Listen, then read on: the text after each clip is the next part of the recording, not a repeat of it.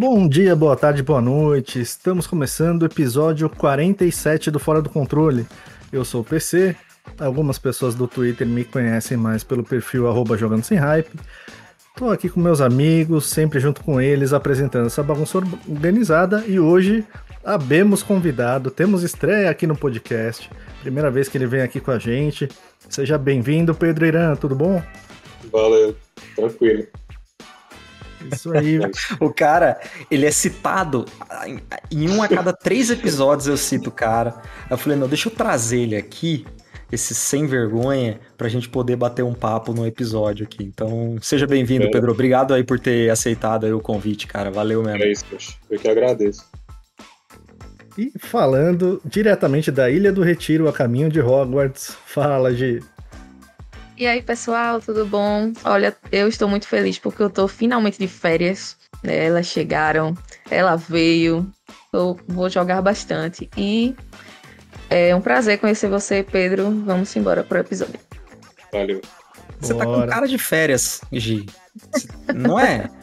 Eu olhei para ela assim, eu diagnostiquei é, tá um estado um status de férias. É, e quem, Parabéns, quem estiver vendo em vídeo, né, eu também cortei o cabelo para dar aquela, aquela mudada, né? Férias, a gente renova o visual, renova tudo. Cortei o cabelo, gostaram, né? e também aqui com ele, o mago das reviews, fala Lucas Lucena. Olá a todos, como é que vocês estão? Tudo bem? Mais uma semana. Estamos aqui para falar, sabe de quê? Videogames hoje. Hoje vamos falar sobre videogames. Um prazer ter nosso amigo uh. Pedro aqui, porque ele é um homem muito forte em um dos lados gamers da força, em um lado muito importante para esse episódio. Então vamos embora. Você vai perder a oportunidade de falar que ele é forte no lado verde da força pro Otávio Chatão ficar feliz. eu, eu não queria dar essa alegria a mais para o nosso amigo ó, Otávio Chatão, e, né? Eu acho que ele vai ficar mais feliz ainda, porque o Pedro, ele tem o diferencial que o cara curte um RPG japonês também. Então, hum, tem toda essa pegada. É, é verdade. Aí, é verdade. Otávio. O, Otávio, é, o Otávio vai ficar super feliz. Quem não, vai, quem não vai ficar muito feliz é, por exemplo, nosso amigo Ernest. Ele não vai ficar muito feliz, né? Ele já tava meio puto com né? Um acontecimento Ele não gostou muito da roupa de, de Cine, é, né? Do... Pois é, Cine é. veio de Palmeiras, não foi uma boa, não deu muito Escondam certo. Escondam seus carros que Ernesto vem aí com sua Monark. se, se você não, não pegou a referência, tem que voltar umas casinhas para entender a lore dos outros episódios, mas o Ernesto já foi, já foi o protagonista de uma história muito boa aqui envolvendo Monark e Monark é a bicicleta, tá, gente? Sim, Não bicicleta, tá? é, é, a bicicleta. a verdadeira bicicleta. A verdadeira face de Monark, né? Ô, ô, PC, mas antes de você seguir um pouquinho, deixa eu mandar um, um salve para alguns amigos do, do, Discord, né? Como, por exemplo, nosso amigo Rafa, que tá sempre lá pelo Discord, nosso amigo Marcelo, nosso amigo Heriberto, nosso amigo Reis, nossa amiga Aline, nossa amiga Carol e todas essas entidades que estão permeando o nosso Discord diariamente. Um abraço aí para todos vocês. Todos lindos e lindas, todos lindos e lindas. Muito, galera, muito obrigado, muito obrigado. Galera, é massa demais. E se você ainda não faz parte do nosso Discord, o link tá aí na descrição para entrar. Tem todo esse pessoal que o Lucena falou, pessoal gente finíssima. Aliás, um grande abraço pro Rafa também. O Rafa arrumou um teste do qual não posso falar por enquanto, mas um teste de, Deixa eu só perguntar um uma coisa, PC. Você, a, a, cortina, você fechou? Fechou a cortina? Não fechei. Tá, hum, tá, tá. Era nesse, é, é nesse nível, é nesse nível. De, de, né? Era nesse Esse nível de segredo. Sigilo. Quer dizer é, que os caras jogaram um joguinho aí que não foi lançado, é isso mesmo? Eu não joguei não. porque motivos de estar totalmente ferrado na minha rotina, mas Rapaz, o Rafa, o Rafa chegou igual aquele, aquele comerciante do Resident Evil 4, sabe? Abriu ali o sobretudo e falou: tem um teste stranger. aqui. tem um teste aqui, assina esse contrato. E aí não podia ficar com a janela aberta, cara. O negócio era sigiloso desse nível. E a gente não quer levar processinho, muito menos processinho em é, euros. Então... Perfeito, perfeito, perfeito. É, justo, justo. Manteremos o sigilo. Mas, gente, aproveitando também, se você ainda não entrou nos grupos da. Só intervir uma coisa assim. Por acaso, eu não fui apresentado nesse programa de hoje. É verdade. Por acaso, só por acaso. É que a gente começou a falar, falar, falar. Sim, é verdade. Primo do Kojima, o Flash. Flash do- Então eu vou me apresentar, ó, pessoal. Eu sou o Flash, eu tô aqui também, tá? Um abraço pra vocês, tá bom? Eu gosto também de estar aqui, eu sou um personagem. Tô tomando vinho. Inclusive, eu tô tomando vinho aqui que sobrou da garrafa do Frank e do Bill, porque vinho não se. Né? Eles jantaram aí um jantar e sobrou um vinho lá, e vinho não se desperdiça, né? Então, Perfeito. vamos que vamos. Se eu tivesse entrado naquela casa logo em seguida, bom, eu não posso falar porque vai dar um spoiler, mas Você ia tomar vinho, é isso. ia tomar vinho. Eu ia tomar um vinho. Ia tomar um vinho. Ô, Flash, me desculpa, hoje foi uma odisseia pra chegar aqui. Teve uma side quest em frente a um alagamento, então o negócio foi muito corrido, tá muito bagunçado. meu, meu carro virou Flash praticamente. doido esqueleto. pra, pra falar desse fundo dele e É, e perseguição. eu pulei o cara, meu Deus. Quem tá assistindo Não, o você- vídeo quem tá tá assistindo sabe que eu tô aqui já. Já, Já já, sabe viu pronto, meu é. fundo. Se você só está ouvindo o podcast, eu estou com um fundo especialíssimo hoje de um jogo ó, delicioso chamado Hi-Fi Rush. E eu que sou um cara que admitidamente aqui abertamente, eu não, eu sou hater de gato. Eu já falei isso aqui. É, esse é um gato que eu gosto. Tá? Esse, eu, eu adoro esse gato, mas assim que eu puder transformar esse gato num caramujo, eu vou transformar, porque eu sei que dá pra fazer isso nesse não, jogo. não adianta você falar isso agora, porque a sua primeira frase já acionou todo o departamento de- jurídico da, da Luísa Mel. Luísa ela já tá a Mel! caminho da sua casa. Só imagina o gato. Luísa Mel! Mas, gente, para aproveitar as melhores ofertas de games, consoles, acessórios e de tudo que envolve videogame, desde consoles até notebook, alguma coisa de celular também, é, headset e tudo mais, entra nos grupos da Promotec, o link tá aí na descrição. São grupos de WhatsApp. Clicando nesse link vai, mostrar todos os grupos de WhatsApp que tem vaga disponível. Você pode entrar em qualquer um deles, todos eles são iguais, vão mostrar as mesmas ofertas. Sempre falando de novo. Ô, PC, deixa eu falar um negócio meu, aqui. Meu Xbox lá. É, eu, te- eu Então, tenho um amigo que comprou um Xbox Series X lá na, na, com a Promotec, né? Você sabe contar como é que foi essa experiência aí desse, desse colega? Esse colega se, se deu muito bem. Eu consegui uma, uma, uma oferta lá, foi 3.600 reais, dividido em oito vezes, veio pela, pela Americanas. Quando a Americanas estava tudo bem. Aquela americana aí, né? Aquela quebrou a Americanas. Americanas. A oferta foi tão boa. Foi tu, safado. Safado. Quando levantarem os, os furos contábeis, lá vai aparecer o meu Xbox ali Cara, na- esse no meio. preço, velho, eu acho que esse preço nunca mais, cara. É. Cara, pior que eles 3,600. conseguiram um preço menor ainda, cara. Teve uma hora que apareceu lá 3,300. cara. 3,300. Caramba, bicho. Mas, enfim, gente, é, lá é só oferta braba mesmo. tá? O pessoal não trabalha com oferta baixa, é, é desconto mesmo de 30, vi- 40, 50%. Então, se você está procurando algum videogame, ou se você nem, está procurando nada, entra nos grupos de WhatsApp, porque de repente aparece uma promoção boa lá de um jogo, alguma coisa que você não estava nem pensando em comprar, aproveita e já pega, porque as ofertas, geralmente essas ofertas boas não duram muito tempo. Então, dá uma corrida lá, tá aí na descrição, só clicar e partir pro gol. E aproveitando que o episódio está começando, aproveita também para clicar aí no, no seguir, no inscrever-se, para dar aquelas cinco estrelinhas para a gente, por favor. A gente está com mais ou menos 230 avaliações. Vamos ver se a gente chega aí nas 250 avaliações. Então dá uma moralzinha para a gente, dá nossas cinco estrelinhas. E aproveita para maratonar também os nossos episódios. A gente lança episódio regular toda semana e nós temos uma série de episódios extras da franquia Souls. A gente tem um spoilercast também de God of War Ragnarok. Enfim, curte aí, aproveita para maratonar. E por fim, o último recadinho. Todas as nossas redes sociais estão aí no, no, na descrição, inclusive do Pedro Irã. Se você não segue algum de nós, por favor, siga. A gente tem o Instagram do Fora do Controle, a gente criou há pouco tempo, segue a gente lá também. E tem o nosso canal de cortes, que são vídeos mais curtos lá no YouTube. É só clicar e se inscrever aí também pela descrição. E agora sim, agora acabaram-se os recados, agora a gente vai apresentar nosso querido Pedro Irã para a galera que segue a gente, que acompanha aqui o podcast. Pedro, conta um pouquinho pra gente sua trajetória aí nos videogames. Que- Qual o primeiro videogame que você lembra, o primeiro jogo que você lembra de ter jogado? Dá uma resumida aí na, na, na carreira gamer do Pedro Irã. Currículo Gamer. Cara, acho Ah, que o de- primeiro jogo que eu joguei foi Top Gear no Super Nintendo. Foi o meu primeiro console. Joguei muito esse jogo. Aí depois eu fui pro PlayStation 1. Depois eu peguei um Game Boy Advance. Aí PlayStation 2. Aí fui pro 360. Aí não saí mais do, do Xbox. Basicamente foi isso. O caminho bom, hein? E o, o É. Pedro, ele tem um irmão. Aliás, até o cara. PC, você se daria bem com ele, porque o cara é viciado em simulação, né, né, Pedro? Ele É, tem um monitor, cockpit. bicho.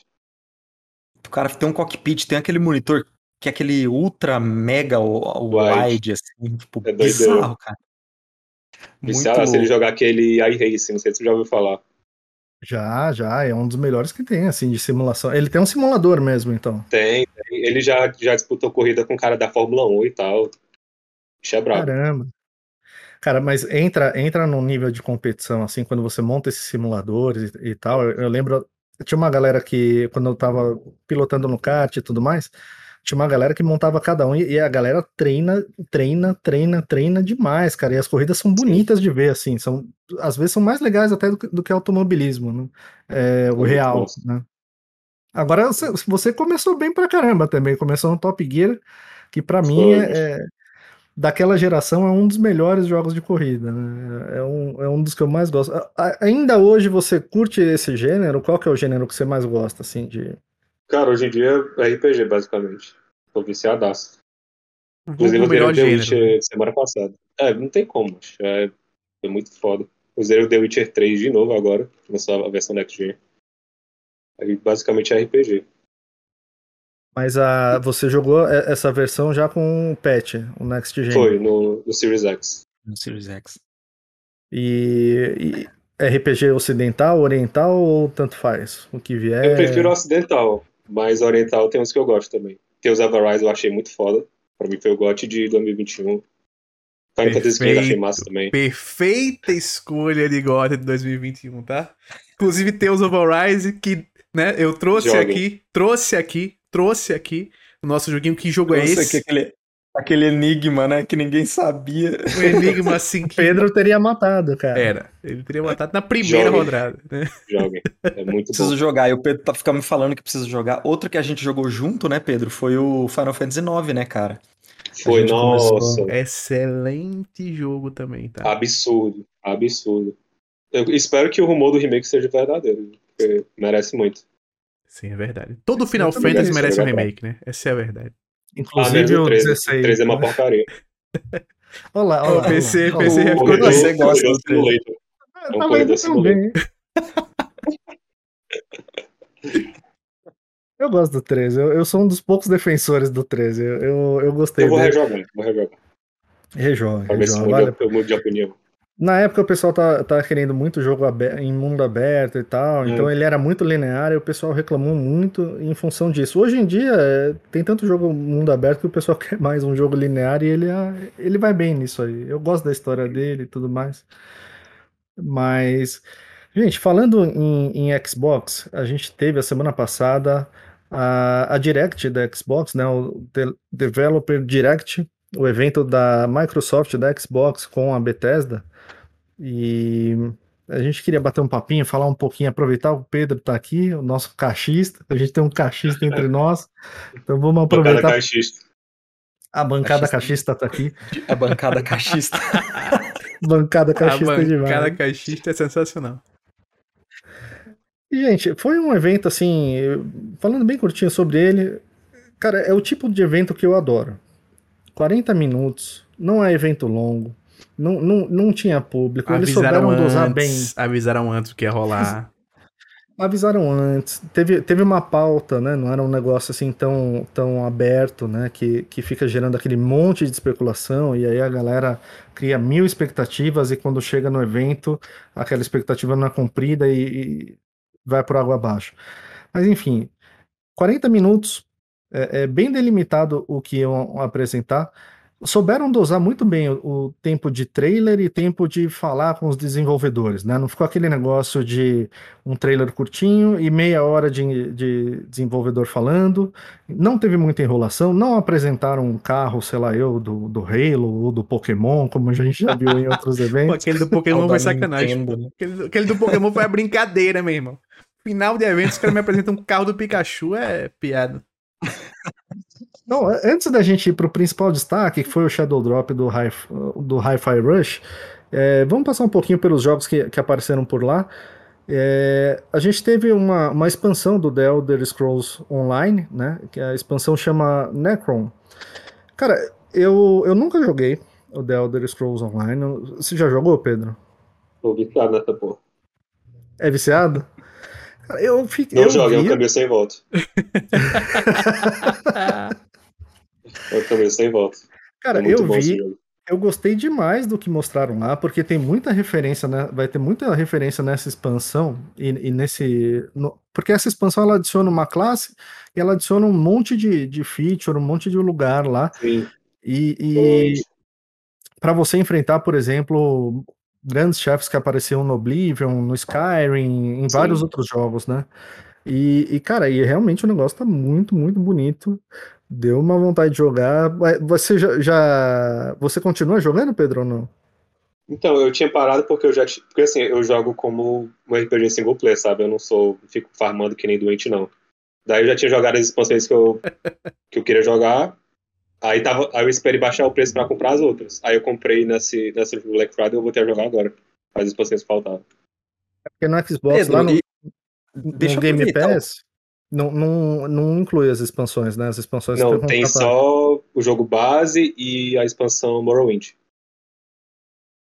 Cara, como, como, que, como que é, basicamente? Porque eu, eu gosto de Elder Scrolls, mas eu nunca, nunca fui para pro online, porque pra mim, assim, enfim, a MMO já dou aquela afastada e tal.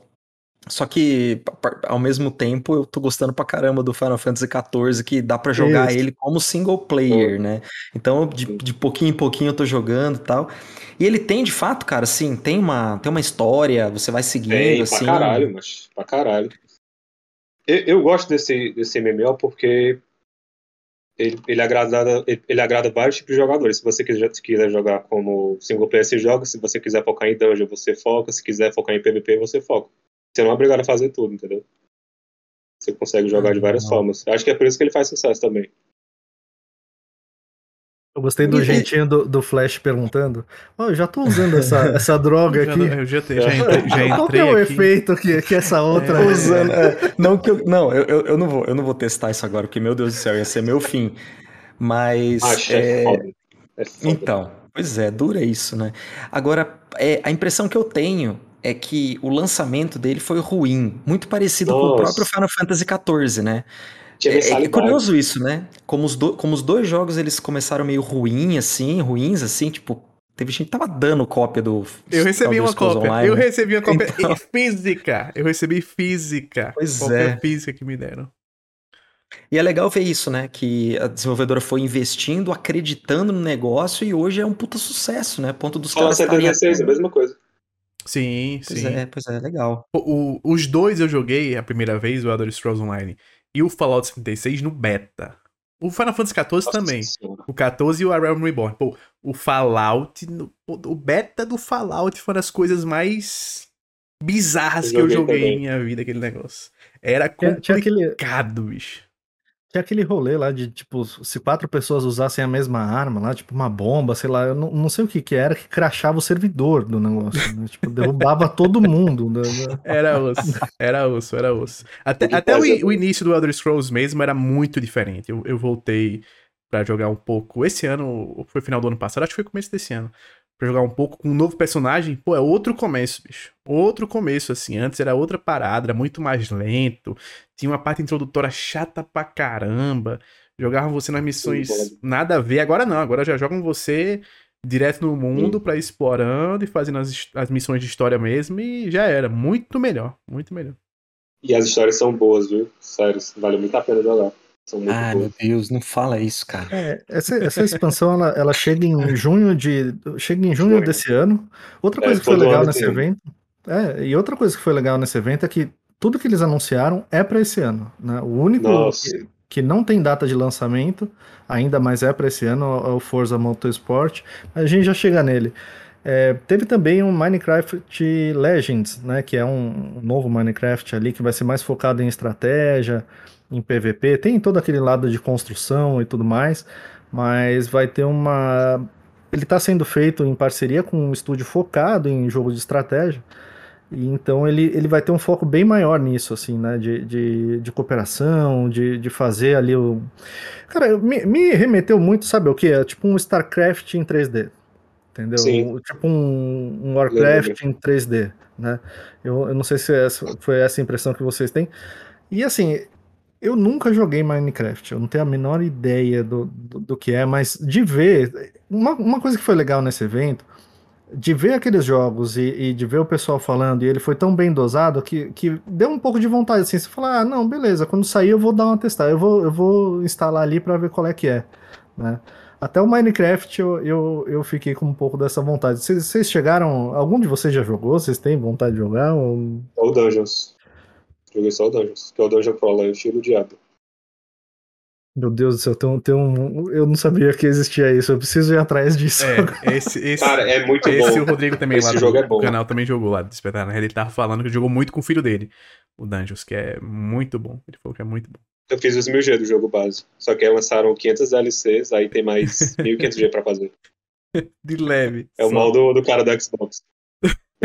É, cara, mas é, é, é bem isso. E a gente, a gente aqui não liga tanto, até por uma questão de idade, não liga tanto para Minecraft. Mas, e, e pra gente não impactou tanto nesse evento, né? Uhum. Só que Minecraft é monstruosamente gigante. Né? bizarro, aí. Talvez seja uma das maiores. Talvez seja a maior franquia hoje da, da, da Microsoft em termos de, de número de jogador, fã e tudo mais, né? Porque ela pega, pega umas duas gerações aí de, de gente.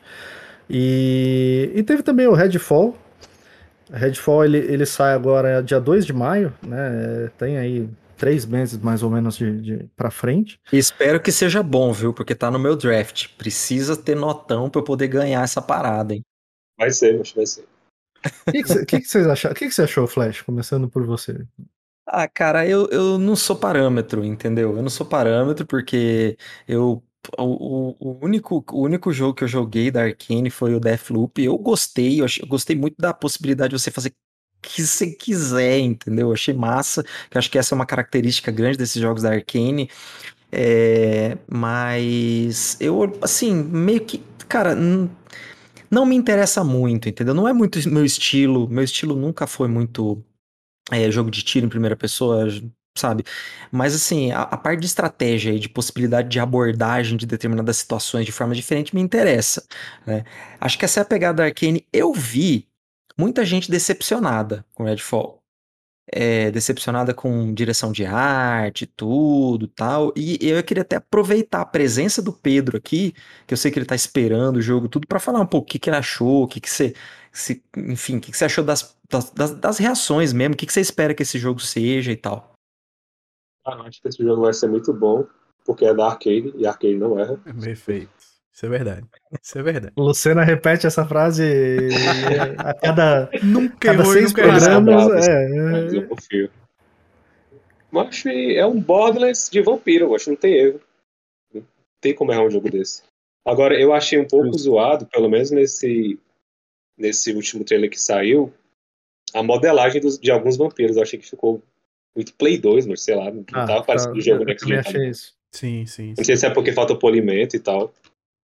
Mas fora isso, poxa, a gameplay tá absurdo, como sempre. E acho que minha única ressalva é essa. Só Eu a modelagem. É, eu achei que o cenário até tá legal, né? É, é, eu, eu entendo que esse lado que o Flash falou de direção de arte seja mais em relação ao, a- não, não ao, ao cenário graficamente falando, mas o- os lugares eles poderiam ser uma ambientação um pouco diferente. Mas eu, eu acho que o cenário tá até legal, assim, graficamente É. falando, né? Gostei. É, tá uma vibe mas- Halloween, eu achei, achei massa. Mas a- o modelo dos personagens, principalmente dos vampiros, tem, tem alguns que chegaram, que, que durante o trailer chega muito perto, assim, que realmente parece. Não, não é nem de Play 3, parece um negócio meio de, sabe, um remaster de Play 2, assim. Tem, Um sem boneco que era. É, parece que pegaram o modelo do Minecraft ali, deram, deram uma arredondada no. Sabe o que que faltou? Sabe o que que faltou? Faltou um Kojima pra editar o trailer.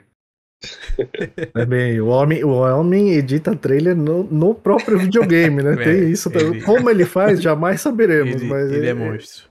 Pô, mas eu quero saber uma coisa, eu quero saber se nossa amiga Gisele já jogou algum jogo da Arkane. Você lembra de algum, Gi, que você jogou? Lembro não, nem o, de, nem o Deathloop eu joguei, porque. Ai, gente, tem um problema com primeira pessoa. O único que eu joguei mesmo foi o Resident Evil por gostar da franquia. Porque era o então eu jeito, me né? forcei, jogava de horinha em horinha, assim, mas eu não curto.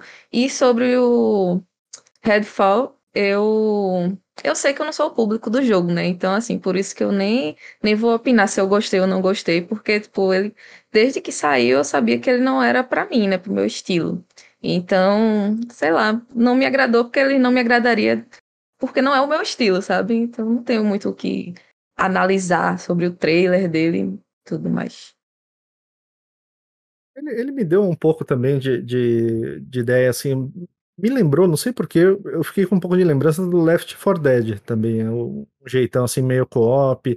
Só que, lógico, o Left 4 Dead você enfrentava a horda o tempo inteiro, né? Uhum. É como se fosse um Left 4 Dead que os inimigos são especiais sempre, vamos dizer assim.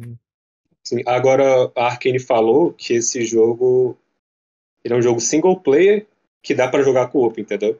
Então, se você jogar ele single player, vai ser uma experiência Arkane 100%. Isso eu achei foda.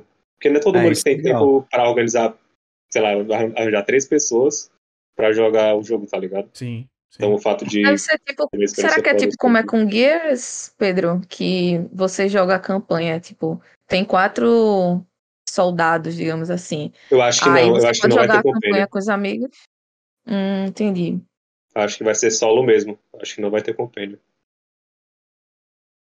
É, precisa ver Ah, como, saquei, como que eles vão fazer saquei. isso, de repente. Ou, É, ou o Destiny coloca- faz solo, né? Destiny ele tem isso também, ele faz solo, É. por exemplo. Se você for jogar campanha sem ninguém, você vai sozinho. E aí fica, fica mais difícil. Tem jeito, fica mais difícil pra você zerar, principalmente nas dificuldades mais altas, né? Eu Mas. espero que não tenha, porque, por exemplo, Gears, a IA dos Companions só dá raiva. Fico puto. Só tem inútil na. Eu joguei, o- eu joguei o remake do 1 todo sozinha. E realmente os É caras uma ficam na frente quando você É. atira. É horrível. Nossa, Eu, queria eu que tivesse tinha, a opção de jogar sozinho. Eu tinha certeza que a hora que estavam falando sobre ser primeira pessoa, ou a G ou o Flash iam falar que de, de primeira pessoa já basta a vida. Eu, tava, eu tinha Sabia que eu não certeza. gostava de jogo. Eu não gostava de jogo em primeira pessoa também. O jogo que me fez gostar foi Skyrim, porque não funciona em terceira. Aí jogando Skyrim eu aprendi a gostar É. de jogo em primeira pessoa. Ma- Olha, cara, mas que curioso, mas você gosta, você gosta de Halo, por exemplo, né? Porque Sim. eu, cara, eu, eu, assim, primeiro que eu tenho um cinetose, né? Então daí já é meio sacanagem. Por exemplo, Doom, eu acho massa pra caramba. O que eu mais queria no- na vida era, era poder jogar um Doom, assim, o Doom 2016, o Doom Eterno. Puta, deve ser muito legal de jogar, mas eu jogo 10 minutos, eu quero pular da janela aqui de casa, porque É muito Me dá- rápido. dá muita náusea, cara. Agora, um jogo, por exemplo, eu tô ansiosíssimo pra Evalid. Cê, bom, você sabe, né? Você é um dos caras que fica me botando hype aí, porque a Obsidian faz uns RPGs fantásticos e em primeira pessoa, cara, em RPG pra mim, que é uma coisa mais lenta, mais cadenciada, Uhum. ainda mais quando tem um combatezinho melee assim, mais simples. Puta, pra mim é tranquilo, ainda mais quando É, tem uma boa. pegada que você pode fazer uma estratégiazinha assim. Agora, quando tem tiro frenético, não funciona pra mim, mas Porque o FPS mesmo é muito frenético, né? É você andando lá em primeira pessoa, pá, pá, pá, pá, pá, pá, pá. É Nossa, isso. o Doom Eterno não para. Mas o Doom, o para. Doom é pior ainda. O Doom é, eu, eu acho que é o mais rápido de todos disso. É o mais rápido. Na- na- quando tiver a próxima BGS, a gente vai levar o Flash pra jogar Doom no VR. Pra- nossa. Sai de lá direto pra UTI. Pior, cara, que quando eu peguei o PC, eu falei assim, não, eu acho que talvez jogando no mouse, né, no teclado e mouse, seja melhor, né? Eu consiga ter. E realmente, no teclado e mouse me dá menos cinetose. Mas aí me vem outro problema, que é a minha mão esquerda no teclado, velho. Meu, não tem como, cara. Meu dedinho, aqui tem um shift, aqui tem um. Meu, não, não sei, cara. Eu não sei. Eu só sei andar pra frente aqui, eu só sei WSAD aqui. E, e se fosse só isso e o mouse, tava bom. jogo Agora. fica igual fazer- Silent Hill, Flash, eu cheguei a falar. Eu não sei se eu falei aqui. Eu não sei se eu falei Eu aqui. sou velho, esse é o problema. Dark Souls 2. Dark Souls 2, a minha primeira experiência foi jogando no PC com teclado e mouse. Dark Nossa. Você sabe que um dos speedrunners de. O Distortion True. Distortion True é um dos speedrunners mais conhecidos de Souls. Ele joga Souls no teclado e mouse. Monstro. Monstro. Ele joga Dark Souls 1, 2, 3, Elden Ring, Sekiro. Ele foi um dos caras que. é, Bom, ele é, um, ele é um dos doidos desses que faz tudo quanto é tipo de speedrun. Ele foi o cara que conseguiu abrir a. Foi pela primeira vez, o primeiro, primeiro cara do mundo porta que lá do abriu aquela Souls? porta de Demon Souls Ah, Remake, foi ele. É que Demon Souls ele jogou no PS, não tem jeito, né? Não, Mas é. o resto ele joga no teclado e mouse, cara. Eu quero instalar um admiro teclado e um muito. mouse no PlayStation 5 dele pra jogar Demon Souls. Admiro muito quem joga, cara, esses jogos assim, tipo, terceira pessoa, assim, no teclado e mouse, olha. Não gosto não, teclado e mouse. O Halo tô jogando no PC, agora eu jogo com controle. É que muito Halo, cara, isso é, uma, isso é uma coisa, cara. Halo é gostoso de jogar no controle. É, mas... É porque ele foi não- feito não- pra console, né? É Desde incrível como o gameplay desse jogo é gostoso, cara. Não tem. Mas é que você pegar, você pegar os doidão que joga mesmo, competitivo e tal, não sei o que, os caras vão falar que mesmo assim, no teclado e no mouse, ele tem lá, sei lá, eu, quantos milissegundos que ele consegue mirar melhor. Mas ao mesmo tempo a assistência, né? A assistência do controle às vezes pode atrapalhar. É uma coisa que aconteceu muito com o COD, né? O pessoal reclamou Sim. da, da mira assistida do controle também, né? Então acaba Quando eu tendo aí. tirava a assistência quando eu jogava. Achava Ah, melhor, então. pra mirar na cabeça. Pô, eu sou tão ruim Ah. de mira que sem assistência eu acho que eu não conseguia tirar em ninguém. E o maior problema em Battlefield quando eu ia jogar online, né? BF3, amigo meu chamava pra jogar online. Nossa, eu começava o jogo e ficava assim. Cadê o povo? Cadê o povo? Quando eu vi uma formiga ali no canto da tela, tá... morri. Eu sou muito ruim todo. também com tiro, velho. Não, e o cara tá tirando em mim. Esse foi o problema com o Returnal, inclusive. Ah, eu Eu lembro. achava que ia rolar. Battlefield eu só jogava que- de sniper e, eu ficava mirando lá de longe, camper total, parado num lugar, Quem tentando disse que acertar e não acertava um de jeito Quem disse que eu acerto um tiro de sniper na minha vida? Uma vez um brother, eu, puf, eu dou, dou depois o cara passa, dou por cima da cabeça, pelo lado, pelo outro. Aí, aí o cara vem pulando e te, te mata. Você tá lá com um trabuco que derruba avião e ele te mata com uma pistolinha É. com a faca. É complicado, é complicado, é complicado. Mas, gente, o grande destaque, eu acho, desse evento. Eu acho não. O grande destaque desse Pô, mas evento. teve Forza também, né, cara? Que você não comentou que tá lindo, hein, Era velho? esse o Verdade, grande destaque verdade. dele, você que não entendeu. É. É. Você Ah, não entendeu. desculpa. É porque eu gosto de, É de- de automobilismo, então. obrigado, Di, obrigado, obrigado. Mas te- teve o Forza Motorsport também. Vem forte, vem jambrolhando, vem. Não Vem. colocaram a data ainda, é pra 2023. Foi a única coisa que me deixou puto, viu? A única, a única coisa que eu queria desse, desse, A única coisa que eu queria do Forza nessa conferência era isso, que a gente já sabia que o jogo tava bonito, a gente, a gente já sabia que as paradas que eles mostraram no geral, a maioria, pô, quem esperava que não tivesse daquele jeito é maluco. A única coisinha que queríamos era ou uma data certa ou um período assim, final de 2023, meio de 2023, aquela coisa toda. É 2023. Mas não diga, né? que surpresa.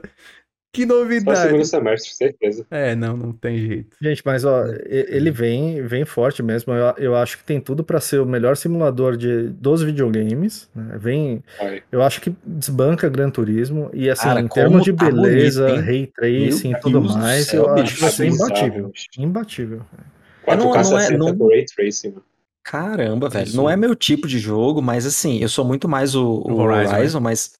Cara do céu, como tá bonito, velho. Meu Deus, acho que Tá quem bonito. gosta de simulador deve ter ficado doido, né? Uhum. Ah, pra- Inclusive pra- no Series S, ele vai rodar 1080p, 60 FPS com Ray Tracing em tempo real também. Tem lá no site Aí, ó. da. Aí, ó. Os caras os cara sabem otimizar jogo, né, bicho? É incrível É. como os caras sabem otimizar, né? sabe? Incrível. cara. E, cara, tá bonito demais, assim, porque esse negócio do ray tracing, por exemplo, a, a iluminação ela tá, ela tá bem diferente dependendo do carro, da pintura metálica, do lugar onde pega. Eles mostraram, por exemplo, depois da corrida, né, é, conforme vai, você vai passando com o carro e vai soltando borracha, fica aquela aquela fuligem, né, de borracha no carro, então dependendo do carro, pega num lugar, pega no outro. Cara, é um negócio assim, sabe? Tem, tem algumas coisas assim que eu achei até exagero, tá? Tá Tipo aquele negócio do mais real que a realidade, tá, tá beirando. Os caras? Foi, eles falaram que você vai sentir a diferença com a- no clima também. Tipo, se estiver chovendo, se estiver fazendo sol e tal, você vai sentir lá enquanto estiver com o carro e tal. Vai ser loucura. Nível bolas do cavalo de Red Dead Redemption 2, né? Só que with cars. Foi isso. É as bolas do carro. Dá pra ver a rachadura do asfalto. Que Nem delícia. na minha rua dá pra ver. Pô, você tá Não. morando bem, hein, cara. Tá morando bem, Tá. parabéns. É verdade. Aqui dá pra ver Fortaleza tá bem. Tá. É, É, Fortaleza. Fortaleza tá- fica no Brasil isso? na, na- na minha rua não só dá pra ver, como dá pra cair em buraco. né? É, é verdade. É, é bem fácil Agora, de. PC. O pessoal, o pessoal deixou, setou bem as expectativas desse evento, então tava todo mundo sabendo o que ia acontecer. Eu Sim. fiquei triste porque não teve Bloodborne. Eu sempre espero Bloodborne nos eventos, né? É verdade. Porque, cara, a minha, a minha opinião é a seguinte, por exemplo, se a Sony quer mesmo surpreender, ela vai anunciar Bloodborne no evento do Xbox. Não tinha, Com cara, certeza. como surpreender mais do que isso? Só se entendeu? fosse no da Mas Nintendo. infelizmente não teve. Bloodborne Então- 60 FPS no Switch, aí sim não é loucura. Nintendo Direct, Não, aí- cara. Aí, ó. Agora, agora, por mais que eles tivessem setado bem as expectativas, teve uma belíssima de uma surpresa nesse evento, hein, PC? Teve, cara, os caras meteram Shadow Drop, né? O, o Hi-Fi Rush, ele. Simples, Primeira coisa que foi simplesmente apa- apareceu o Shinji Mikami. Quem que não fica feliz vendo o Shinji Mikami, cara? Monstro, Que alegria de monstro. ver esse homem. Shinji Mikami é monstro, é monstro, é um dos grandes diretores é, do mundo gamer aí. E região. E, da, e região. Acho que a gente come. Ah! Perfeito. Lá Eu tinha ele. certeza que ia sair essa piada em algum momento, ela ia sair. E o homem apareceu anunciando um jogo e fizeram o Shadow Drop do jogo. Não era um jogo em produção, era um jogo que já estava pronto. Ele, ele, horas depois ele estava disponível no Game Pass. É o Hi-Fi Rush. Né? Todo mundo. Simplesmente o, o jogo foi aclamado pela crítica, pelo, pelo pessoal mesmo, pela, pelos jogadores. Né? É, ele ficou no Trend Topics do, do Twitter pelo menos uns três ou quatro dias é capaz de estar até agora ali entre os assuntos mais comentados, não aparecendo na lista principal, mas ainda assim sendo muito comentado. E, cara, o jogo é bem legal, é muito, muito, muito bom mesmo, é um ótimo jogo, eu gostei bastante. É, você teve a chance de jogar já, Pedro? Você já terminou? Como é que tá? Eu tô no último boss já. Depois daqui acho que eu vou zerar de dormir. Mas Termina- tava precisando desse hoje. jogo. Fala aí, cara, o que, que você acha? Eu quero saber a sua opinião. Fala tudo. Mas, porque assim, eu, eu saí de Death Stranding pra Persona 5 depois de Witcher 3. Então eu tava precisando de um jogo linear, assim. Então foi uma experiência muito foda, mas porque o combate dele é muito bom, mas e fazia tempo que não lançava um hack slash desse, desse nível, sabe? E eu gosto muito de hack slash. E o ritmo dele, quando eu vi que era de ritmo, eu desanimei. Só que quando eu fui jogar, faz total sentido ser de ritmo, combina muito com o jogo. Sim. Eu acho que isso foi um ponto muito forte. Eu acho que se não fosse de ritmo, ele não seria tão bom. Nossa, total. No total. começo o design dele é No começo começo. causa um estranhamento, né? Eu, eu mesmo, eu, eu tinha jogado um pouco daquele Metal Hellsinger, mas não, não clicou pra mim. Eu, eu joguei um pouquinho e falei, ah, depois eu retomo. Hellsing, você precisa obrigatoriamente jogar no ritmo. É, essa é a diferença. Esse É. não precisa tanto, né? Praticamente. O. Não, Não esse é mais precisa casual. nada, Gi. Esse não precisa nada. Você pode ser totalmente casual. Você pode ser igual eu, que nem eu postei um videozinho lá no- da, daquela senhorinha dançando zumba, que ela vai contrário a todo o ritmo da galera. E, e foi justamente o que, o, que, o que me animou nesse jogo foi o fato de você não precisar dar uma porrada no ritmo. Só que é incrível como você vai entrando no ritmo, porque Sim. esse jogo ele é, ele é tão bem feito que o, o, o jogo ele, ele é, é- o cenário o cenário se pulsando. movimenta no ritmo Pulsa. ele pulsa no ritmo só que não é uma coisa estranha que pulsa algo que você já espera que se movimente no cenário mas ele se movimenta no ritmo do jogo no- na batida e o legal é que por mais que a música seja diferente o ritmo é sempre o mesmo a, a batida o tempo é sempre o mesmo o- o- os inimigos eles te batem no ritmo também. A, a, a sua companion, que é uma gatinha super simpática, que é a 808, ela, ela pisca no ritmo também. E, e no fim das contas, você se, se vê ali batendo na maior parte do tempo no ritmo. Não que nem eu, por Você exemplo, que não fico ligado né? só Não é, um- não é um negócio que você obrigatoriamente É desde o começo tem que pegar. Você tá sentindo Não, lá e já. Já Eu joga. tenho um apoio para os pés aqui de madeira, que eu pensei que ele nunca teria uma utilidade, mas eu fico jogando e assim, batendo. Marcando tempo. Quase como um baterista moderno. Não, e- Um, e dois, três, quatro. Um, boas. dois, três, quatro. Ele ajuda dois, muito três. você. É, é mais ou menos. E ele ajuda muito você. Você consegue, inclusive, abrir um- um- uma barra inferior, assim, que vai É, mostrando sim, o ritmo sim. direitinho. Sim. né, é- Você tem uma assistência, né, pra, pra pegar o Tem ritmo, uma né? assistência. Cara, assim, e o- a arte do jogo é muito bonita. É um cel shading. Eu sou fã pra caramba de cel shading, cara. Vocês falaram do Tales, Tales of Arise. Cara, é, é, é muito bonito também. É um jogo muito caprichado. Eu, eu- uma das coisas que me deixou muito impressionado é isso não ter vazado antes, cara. Porque, por exemplo, o jogo tem a dublagem brasileira, cara. Não é, O, mano. tá- o, Wendell, o Wendell tá lá. O não Wendell que só fez dublagem o brasileira, viu? É dublagem da Unidub. Maior estúdio do Brasil a- de dublagem. Nunca, eu nunca. E, assim, pode achar que eu sou pretencioso e tal, mas eu nunca jogo com dublagem brasileira porque eu não gosto Também mesmo. não. Sim. Odeio. Mas esse eu tô jogando. Porque essa dublagem é Tá espetacular. incrível. É incrível. Esse jogo, meu, ele tá em desenvolvimento já faz acho que o quê? Uns quatro anos, né? Pelo que eu ouvi falar, mais ou menos. Isso, uns mais, quatro é. anos. Desde 2017, né? Mais ou menos. Cara, É, como que os caras 2017. conseguiram 2017. trabalhar tanto tempo nisso? Então, então são quase seis.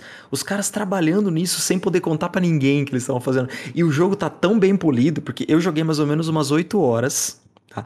Eu, eu fiquei umas três horas só na sala de treino, porque pra mim a sala de treino desse jogo é uma terapia.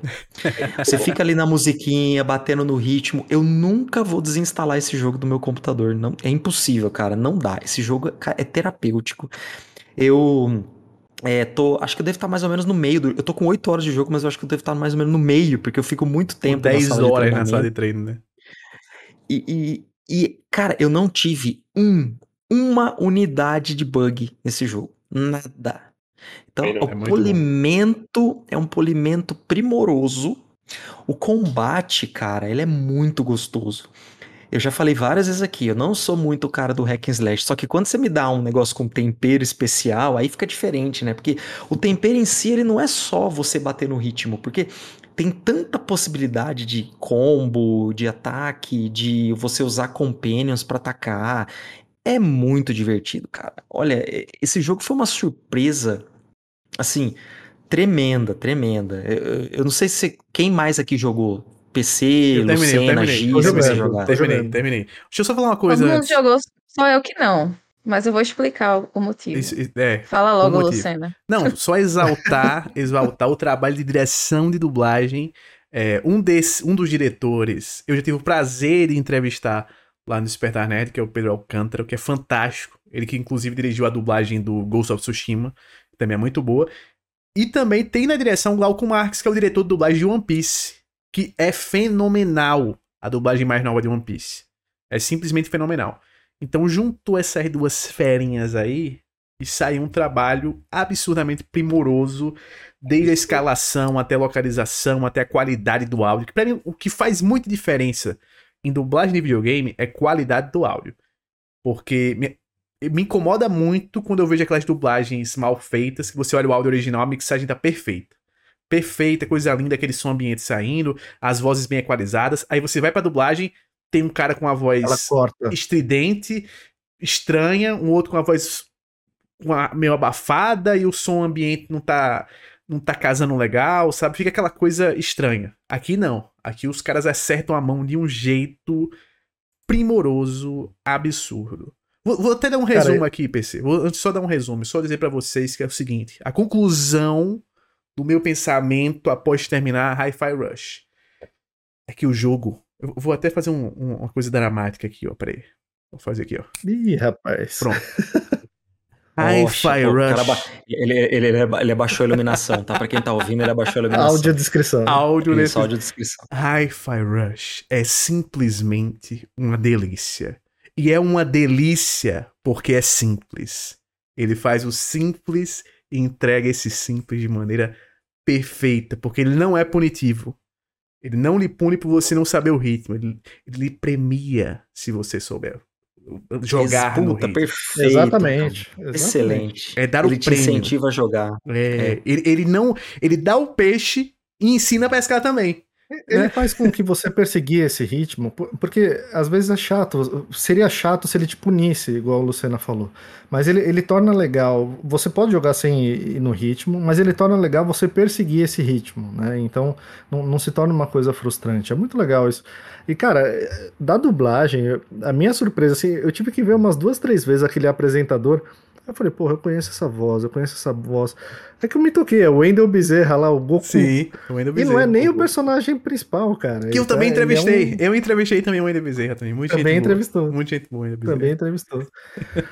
E, gente, foi, foi um sucesso de, de público, de crítica. As notas que saíram para ele também foram super boas. Eu acho que uma das coisas que, que ajudou muito assim a ele ser bem aceito, além, além dele ser um ótimo jogo, muito caprichado, é que ele veio num momento ótimo assim para os fãs, né? Para quem tem Xbox, 2022 foi um ano com muito pouco exclusivo, né? É, e ele eu acho que todo mundo que tem Xbox e, e gosta de jogo single player tava meio carente de uma campanha single player bem feita, de um jogo, sabe, bem feito, é, é, de um jogo exclusivo, que fizesse jus a todo, todo o potencial do Xbox, tanto o Series S como o Series X. E, e ele veio nesse momento. E, e, cara, não, não foi um anúncio, né? Porque seria muito ruim se fosse um anúncio de novo. Se, se mostrassem esse jogo e falar, ah, vai lançar, sei lá, em agosto de 2023. Porque, Acho que não teria feito o, sucesso se não fosse Drop. É, o calendário da, da, Xbox já tá recheado de jogo bom, né? Só que não, o, e, pessoal quer ver o jogo chegar, quer pôr a mão no jogo, e, quer aí... jogar fica traindo uma vontade da galera hater e tal, que o que não falta é isso, né? Agora, uma coisa que você falou do público do Xbox, agora uma coisa que eu vi muito no Twitter, cara, é o público que joga só PlayStation dando um jeito de jogar Hi-Fi Rush. Isso eu achei massa pra caramba. Muito Isso mostra como que a acessibilidade do, do serviço do Game Pass eh, permite que universalmente as pessoas consigam ter uma forma de jogar. Então, eu vi gente jogando por cloud, eu vi gente jogando, eu, por exemplo, que tô nesse momento sem Xbox, tô jogando pelo PC tranquilo, numa boa aqui, sossegado. Então, você ter a possibilidade de acessar o serviço é muito fácil hoje em dia. Eu fico imaginando quando você tiver, por exemplo, muito disseminadamente TV com possibilidade de você ter o Game Pass ali. Cara, isso vai ser muito, muito bom de, de, é, é, de desfrutar, né? E uma coisa que eu queria colocar aqui é o seguinte: é, é esse Shadow Drop é algo que eu aí eu queria saber a opinião de vocês. Estou falando a minha opinião e a minha opinião é baseada em vários nadas assim. É, a, eu acho que só a Microsoft consegue fazer esse tipo de coisa. Que, por exemplo, um jogo, um, um, um, jogo indie jamais conseguiria fazer isso, né? Porque, pelo amor de Deus, você não, não tem publicidade nenhuma e você soltar um jogo assim, sem ter garantia, dependendo de você poder vender esse jogo para poder ter qualquer retorno financeiro, né? É, agora, a Naughty Dog, a... alguém abre Cara... o Corel lá e já vaza. Pois é, velho. É, exato. Agora sim, os caras, velho, poder ter a, aquela segurança de desenvolver, tendo esse backup da grana, entendeu? De que o que o que isso acho que é interessante, porque o objetivo deles, e o, e o Phil Spencer já falou isso várias vezes, eles querem vender Game Pass, eles querem vender assinatura. Então isso faz com que o desenvolvedor tenha uma certa segurança do ponto de vista financeiro, que daí você pode olhar pelo lado ruim e falar assim, ah, isso vai piorar os jogos. Só que você pode olhar pelo lado bom e ver exatamente isso, Hi-Fi Rush saindo dessa forma. Saindo de uma forma que não precisa ter aquele marketing brutal que fica te fazendo comprar o jogo em pré-venda, dando segurança para os caras fazerem aquilo que eles querem fazer, dando liberdade criativa para os caras fazerem aquilo que eles querem ver, fazer. E aí, no fim das contas, solta um jogo que vira um puta sucesso e que meio que é, é, um, é uma forma de protesto contra essa indústria do marketing e indústria de notas, porque saiu, não interessa qual que foi a nota, você vai poder baixar e jogar e testar para ver se você Só teve gosta. Um problema, Flash. Do hype. Só teve um problema. a indústria um problema. do hype. E vira um dos jogos mais vendidos da Steam. Sabe qual foi o grande problema, Flash? Só esse problema. Vou pontuar para você prosseguir. É, Hi-Fi Rush não foi anunciado antes. Não entrou no nosso draft no começo do ano. Certo? Então, é. essa é a reclamação que eu tenho a fazer. Esse é o problema. É, mas, Realmente, esse é um Mas problema. eu já tô vendo com o meu jurídico de como a gente pode resolver isso na segunda parte do draft, tá? Tinha que ficar comigo, tá? Porque eu sou o caixista do draft. Eu fiquei com Starfield, fiquei com Redfall. Então eu tinha que ficar também com, com Hi-Fi Rush. Olha, foi uma grata surpresa. Eu, pessoalmente, acho. Por, pe... Tudo bem, ah, é um jogo simples. Eu entendo que ele é simples. Só que dentro do simples, ele é perfeito, cara. Dentro do simples, ele, ele, ele desempenha tecnicamente de uma forma perfeita. Então, eu acho que ele merece sim. É um jogo que merece ser muito premiado. Na minha opinião, é um jogo que merece muitos prêmios. Eu gostaria muito de ver esse jogo muito premiado. Oh, sobre Shadow Drop em si, né? Eu vi, eu vi algumas pessoas. Gente, assim, é, é não dá para ficar criando regra. Não dá para ficar criando regra ou, ou receita de bolo. Cada caso é um caso, cada cada coisa no seu lugar. Tem, tem momentos que isso vai funcionar muito bem, tem momentos que não. Então não significa que amanhã, se a Microsoft fizer um Shadow Drop de outro jogo, vai dar super certo igual deu esse. Esse deu certo porque o jogo é muito bom, né? E, e uma carência, existia um momento, foi anunciado da maneira correta, foi teve todo um trabalho para isso e ele deu muito certo em função disso, né? Eu realmente acho, eu concordo com o Flash, hoje em dia é muito difícil fazer Shadow Drop, porque é muito difícil não vazar, porque é muito difícil o estúdio não precisar da pré-venda, o estúdio não precisar mostrar para investidores que ele está, sabe, com um jogo para lançar. Né? Então, por exemplo, da onde podem vir vazamentos? Até de reunião com um acionista, com um investidor, né? Porque você concorda, tem lá, você está produzindo um jogo de 50 milhões, né? Vai lá, o investidor olha no balanço e fala, mas então, onde está indo esse dinheiro? Né? E aí você tem que justificar, ó, tem um projeto assim, assim, assado. De alguma maneira eles conseguiram fazer isso sem vazar. De alguma maneira eles conseguiram contratar estúdio de dublagem aqui no Brasil também e não vazar, e devem ter contratado em vários lugares do mundo, né? É... Agora, sobre o sucesso dele, cara, o ano passado eu, eu só vi uma, alguma coisa parecida que deu tão certo assim com o Stray, né? É, é, jogo desse porte e com, com esse barulho que causou. Eu acho que é até um paralelo bom. Né? Os dois jogos estrearam direto no serviço né, e foram super aclamados. Assim, o pessoal gostou. O, o Stray disputou até o GOT né, no, no ano passado. Muito Você é polêmico agora. Hi-Fi Rush é muito melhor que Stray, cara. Cara, eu acho Hi-Fi Rush melhor que Stray, mas eu também não acho que é um jogo para ganhar GOT. Né? Eu, eu, eu acho que não deveria entrar na lista do GOT, do prêmio principal. Agora, jogo família, trilha sonora, vários outros prêmios, eu acho que ele tem tudo para ganhar, cara. Principalmente esse do jogo família. É, é, é um jogo é muito divertido. Eu... O fator replay dele é muito grande também. Isso daí é um ponto bem importante, cara. O fator replay é fenomenal. Ele Agora eu tem queria saber. Tem o quê? Quando você zera, ele tem endgame. Quando você zera, você consegue fazer várias coisas depois.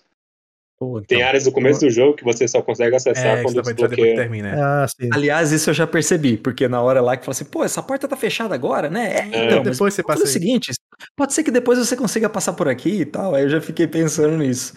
Agora eu queria saber dessa nossa querida colega aqui que está de férias e com um belíssima, uma belíssima juba renovada, por que que ainda não está jogando o nosso, nosso querido Hi-Fi Rush?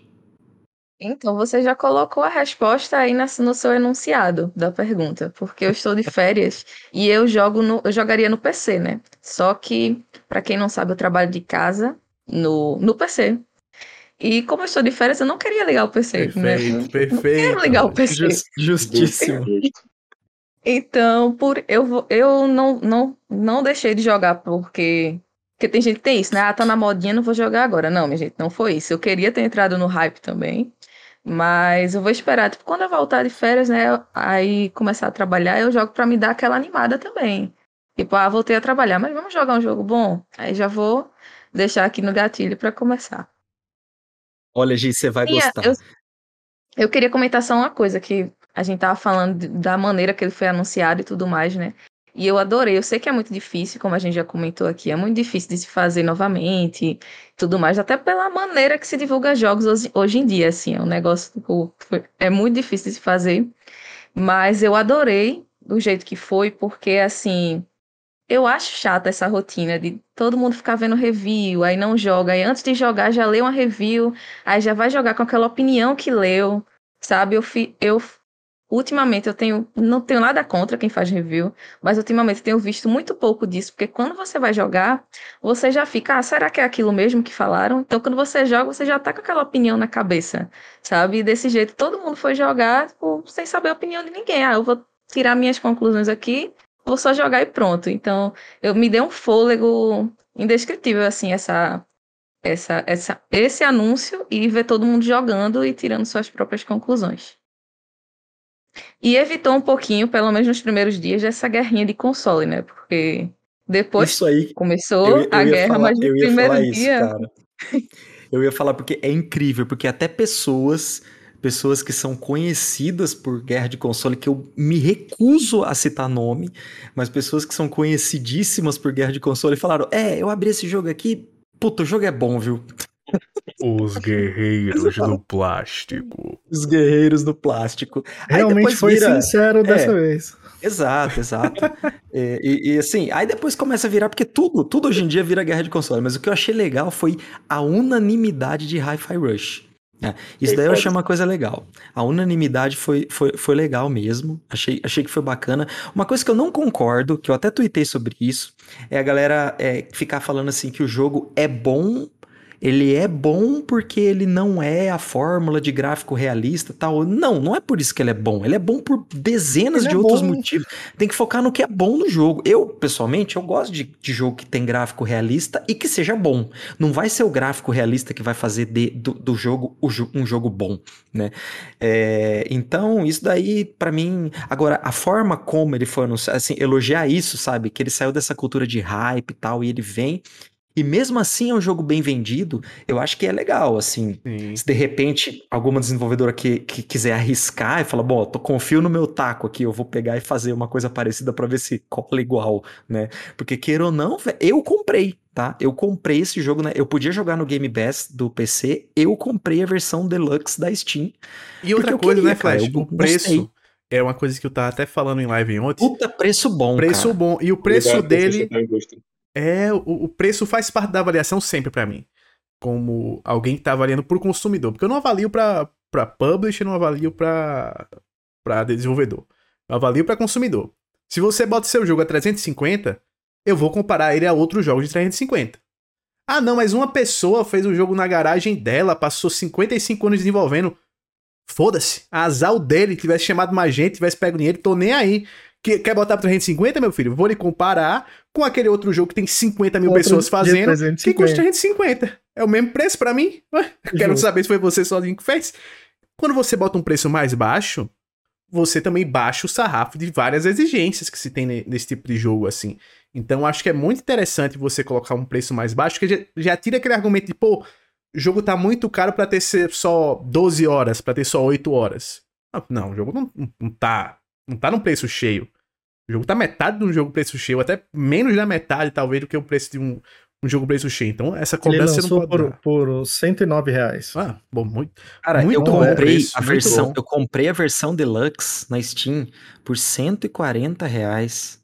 A versão deluxe de Final Fantasy XVI tá 400, Aí. eu, eu acho, eu não sei se tá 400 ou 450, cara. Olha, olha a diferença, velho. Então, realmente tudo isso converge para um sucesso, Sim. entendeu? Foi até É, crítica frente, ao, ao Midnight imagina, Suns. imagina na- na- nas promoções o, o valor que ele vai chegar, entendeu? Sim. Daqui a um tempinho. Pra quem não, não conseguiu jogar agora, por uma razão ou por outra. Se bem que é o que o Flash falou, dá pra jogar pelo Game Pass, dá pra jogar pelo xCloud, tem várias formas de você jogar sem nem precisar Sim. pagar o preço cheio, né? Você paga ali, acho que tá 20 reais, ou 20 ou 30 reais o Game Pass pra PC, você já consegue jogar ele, ele na, na versão PC. né? E tem uma parada até comparativa, né? O Midnight Suns que eu zerei também agora, ele saiu, é um jogo da 2K, da Fireaxis, que é a galera do XCOM. Preço cheio. Preço cheio, ele saiu. E aí, quando eu, eu vou estar lançando essa semana a análise dele, minha crítica é mais pesada porque ele tá, é preço cheio. Pô, você é preço cheio e o jogo tem uma porrada de bug. O jogo cracha todos os dias que eu ia jogar, o jogo crashava. O jogo é excelente, o jogo é incrível. Todo dia que eu ia jogar, ele crashava duas, três vezes. Os gráficos do jogo, assim, direção de arte, fraca. Tecnicamente, em termos de gráfico, fraco. Tenho que cobrar, pô. Eu tenho que cobrar a- a, mais, é é o sarrafo. E aquela coisa também, o Flash citou o lance do, do gráfico, né? Eu acho que A galera tem que tirar da cabeça esse lance de que se é cel shading é, é gráfico fraco. Pô, olha o nível da animação. Olha o nível do Cara, detalhamento dessa shading Wind é. Waker. maravilhoso. velho. Wind Waker, cara, é um jogo que não envelhece. Eu já falei várias Não. vezes aqui.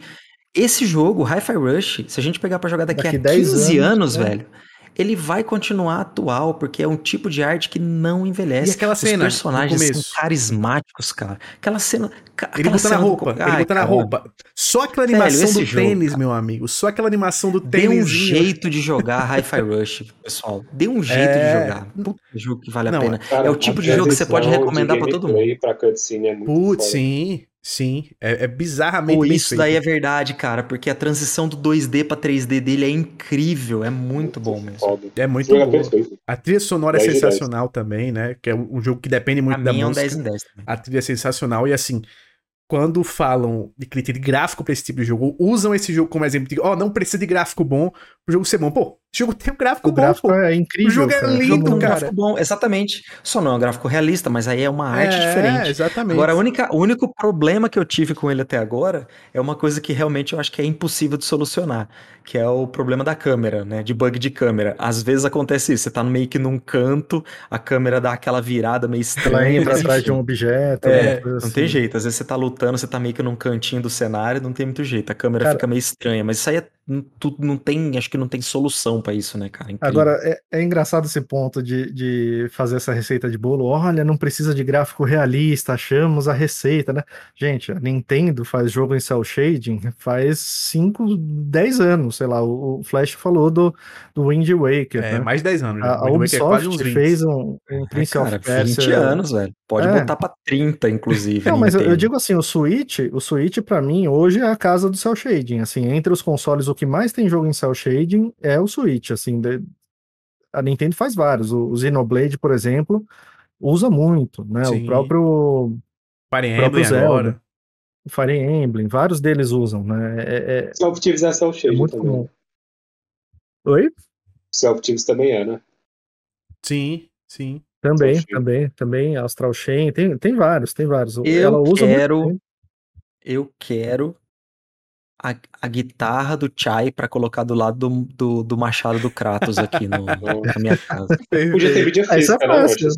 Podia ter mídia física Tem, também. tem que ter. Putz, podia ter mídia física, cara. Se tiver mídia física. Uma tem a menor- estátuazinha. Essa, essa guitarra é Uma só você. Nossa, se velho tiver, lá, se tiver um uma versão de deluxe, eu já tô. Meu Deus, já tá parcelado aqui no cartão já. Paintment podia também ter. A capa é muito foda do Paintment. Não, tem que ter. Pô, o Paintment, a, Gi zerou aqui, eu não joguei. Eu preciso jogar, cara. Tá baixado aqui, velho. Nossa, Paintment tá joga. baixado aqui, cara. É muito bom. Preciso jogar. Preciso jogar, que Jogão. agora eu tô com. Eu tô. Putz. E é outro jogo que é É. bonito também. Outro jogo que é bonito, que a galera falou de gráfico. Do seu jeito. É que eu do fiz seu lindo, modo. lindo. Eu fiquei tipo. Tá merda mesmo. Mas é, cara. É bizarro, é bizarro, assim. Como tem uma galera que entende por gráfico bonito, o jogo de gráfico massa, só o jogo ultra mega power realista com ray tracing, cacete, aquela coisa toda. E, pô, bicho, não é. Não é. Quando a gente fala de gráfico bonito, a gente tá falando de coisa bonita mesmo. E se for pra jogar. E eu me importo com gráfico. E se for pra jogar com jogo feio, eu ficava só com retro game. Só com jogar um jogo retrô. Só jogar jogo retrô e não. jo- Jogo retrô da época. Não é jogo retrô novo, não. Porque jogo retrô novo tá bonito. Porque, por exemplo, a gente teve esse ano Moon Rider agora em janeiro.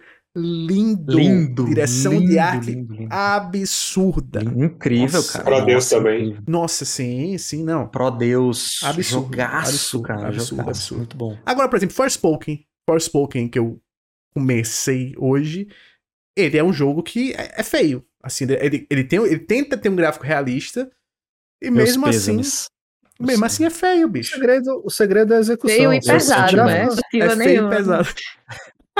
E Mas- caro, mas e o segredo- caro, e caro. É tipo, eu feio e é pesado, né? Pô, Gente, dentro, dentro da proposta que o jogo vier, ah, eu vou o jogo vai ser em cel shading. Ele tem que ser caprichado para ficar bonito, para ficar legal. Só ser em cel shading não, não resolve nada, né? É um tipo de gráfico que envelhece muito bem. O Flash falou do Wind Waker. Cara, eu tenho um Prince of Persia do Play 3 ou do Xbox 360 que é em cel shading lá da Ubisoft. Você olha até hoje é bonito, cara. Um jogo bonito de jogar tem, tem- deve ter uns quase uns 15 anos. já. Rayman também da Ubisoft também é lindo, lindo. Rayman também. Então, e se o jogo é realista, a mesma coisa. O Luciana falou do, do Forspoken, né? O, o The Last of Us, o Red Dead mas 2, exato, o, um o God of bom. War são bonitos, mas Se você pegar o Forspoken e não foi caprichado o suficiente, não vai resolver. Porque né? é um jogo mais bonito que Forspoken, um gráfico realista da época. Final Fantasy 12. Não é o 15, não. Você pensava que era o 15, né? O 12. Joga o remaster do 15 12. foi feito. Pensei que o Luciano ia falar do Rise. O Rise também. O Sonofome Sim. Isso, isso. joga uma Porque porcaria. ele sempre é comparado, né? É a entidade. Eu tive uma amiga essa semana que foi jogar o Rise, né? Que ele, ele viu tanto esse meme do. Todo jogo ser comparado com o Rise, né? Que ele foi jogar, ele disse, cara, eu- o começo, né? O começo do diálogo, é tipo assim, primeiras duas horas. Ele, cara, que jogo absurdo. É lindo, cara, é muito bom. Quando tem umas 6, Só que 7 é horas, o cara. Que parada chata, não muda, não. Ele é mais- Mas você sabe uma coisa? Que Ele é até o curto, Alisson, né, um, um colega meu também do Twitter ali, o Alisson, é, ele, ele, tava, ele tava comentando comigo que ele foi feito que ele foi feito pensando muito no Kinect, né? Do Sim. 360, do 360, né? Ou do, 360 ou não, do One, One, do One, do do One, One, do One. do One, né? Então, por isso que você jogando no controle, a gameplay dele fica meio repetitiva, não tem muita variedade de combo tal, porque a ideia era você estar lá se meio movimentando como se você estivesse dando umas espadadinhas ali é, é, com Kinect. Então, talvez seja isso. Mas eu gostei, viu? Eu joguei no gostou? PC. Joguei, joguei. Gostei. Eu acho gostei ele ruim. É, ele Ele é é, eu acho ele né? ruim. Eu gostei. Ruim ele não é, não. Mas ele é não. bonito, Ruim viu? ele não, Ele é bonito. O, o problema Ele dele, é sabe muito qual é? um, É jogo em isso. si, né? O problema dele é ser um jogo da Crytek. É. Se fosse qualquer outro desenvolvedor fazendo, ele tinha saído um jogo É. melhor. Mas a Crytek, a Crytek sim, é uma que realmente só se preocupa com gráfico e vai botando o resto depois. Isso, É, é, mas é eu- outra história. 90% gráfico. 90. Agora, gente, Aí é também. outra história. Eu falei, aí é outra história. Então, falando em história, que tal a gente, Ah, de gancho. repente, O de repente gancho usar isso de gancho? Usar isso Perfeito. de gancho. vem no, no Captain Hook. Captain Hook. Aliás, seria bom a gente usar o gancho até mesmo pelo motivo pelo qual o, gan- o Capitão Gancho foge do crocodilo. Pra gente poder fugir do tempo que está corroendo o nosso podcast. A gente não ficar Perfeito, perfeito, perfeito. fazendo com que. Cara, o homem, o homem veio num gancho acima do normal. Porque tá? o, né, o crocodilo que persegue o Capitão Gancho engoliu o relógio e o tic-tac corre atrás dele como o Pô. tempo nos persegue na- nas nossas vidas. Não é isso? Perfeito. Caramba, o cara foi longe da lore do, do Capitão Gancho. Peter Pan Lore aí. Mas, gente, é, além do, do Hi-Fi Rush a gen- e desse evento da Microsoft, a gente teve também, hoje, foi praticamente hoje, uma notícia, um rumor, na verdade, quem publicou esse rumor foi a IGN, é, dizendo, é- ainda é um rumor, não foi confirmado isso, mas dizendo que Sony, Microsoft e Nintendo não vão participar da E3 desse ano, né? A E3 ficou, teve um hiato grande depois da pandemia, não tem um evento desde 2019, se não me engano. Esse ano ia fazer o primeiro presencial, né? O, teve, teve um, um evento online um, é, durante, esse período, também foi durante esse período, mas foi fraco também, o pessoal não, não curtiu muito. E acabou. É, acabou que se, se esse rumor se confirmar, a E3 perde bastante da força que ela teve no passado, né? Esses eram provavelmente os principais stands que tinham lá, o que mais interessava para o pessoal que ia visitar, né? E, gente, eu entrei no, no site da E3, inclusive hoje, só para hum. dar uma olhada. Hum. Não tem nada hum. lá. Não tem. Não fala do. do não, não tem nada. Não só tem, tem um e um 3. Cara, tem dois hiperlinks, assim. Tem dois Triste, hiperlinks né? se você quer expor, se você quer visitar. Só. Não tem mais nada, cara. Não, não tem mapa, não tem eventos anteriores, não tem link para outras redes. Não tem nada de nada, nada de nada. É um, é um site como se fosse um site em construção de um evento que vai esquema de pirâmide, pô. fazer a Parece o seu canal Nossa do estreia. YouTube, né, PC? Exato. Meu canal do YouTube tem mais informação. P3. igualzinho. Tá igualzinho, cara. Pô, posso E ter um negócio PC sobre a E3 pra você? Eu acho que E3 vai de base. O que, que vocês estão vendo disso aí? Eu vou dizer que o, o que é a E3 hoje? A E3 é um Neandertal. É aquele ser que ele ficou pra trás na cadeia evolutiva. Que ele era muito legal na época dele, era descoladão, aquela coisa e tal. Mas o tempo foi passando, passando, e aí, ó, o Homo sapiens chegou e jambrolhou. Não teve jeito. Porque se você pensar, não vale a pena pra ninguém participar da E3. É um evento que você paga pra estar lá, né? Numa parada gratuita, você paga Caro. caro, caro. Você paga caro pra estar lá na E3. conferência é sempre longa, é sempre tem que ser longa pro padrão da E3, você não pode ser uma conferência mais curta. Se você não leva nenhuma bomba, você fica como merda, você sai de, de bostão, tipo, ah, olha que merda foi a E3 de, da Nintendo, da Sony, da Microsoft, não, não trouxe nada. Os caras não trouxeram nada de novo. E outra coisa, você não tem muito controle e vai canibalizando tudo, porque é um evento atrás do outro, é um dia atrás do outro, não tem tempo de respirar, sabe? Se você tem um anúncio grande, mas o seu concorrente tem um anúncio maior, já era, eclipsou seu anúncio grande e você perdeu o timing do seu anúncio porque um concorrente trouxe um anúncio mais forte. Era legal há muitos anos quando não existia internet, né? Quando ninguém sabia fazer o seu próprio evento. Agora que todo mundo tem seu evento, que todo mundo descobriu como fazer e como falar com seu público, eu acho que é tipo assim. E, e, essa coisa, não ter Microsoft, não ter Nintendo e não ter a Sony, é como se eu chegasse aqui no dia 12 de fevereiro e dissesse: ó, é, vai ter meu aniversário, mas eu não estarei presente, tá? Não vou estar presente no meu aniversário esse ano. Seria, é, é nessa vibe, é tipo assim: pra quê? Tu vai trazer Ubisoft? A Ubisoft se vai trazer pra apresentar alguma coisa? De fazer, eles acabaram de fazer o evento deles, né? e botaram uma plaquinha de vende-se na é. frente, assim. Não tem sentido é nenhum. É duro, cara. né, bicho? Não tem sentido nenhum. Também acho. Sabe o que eu fico pensando naquele meme?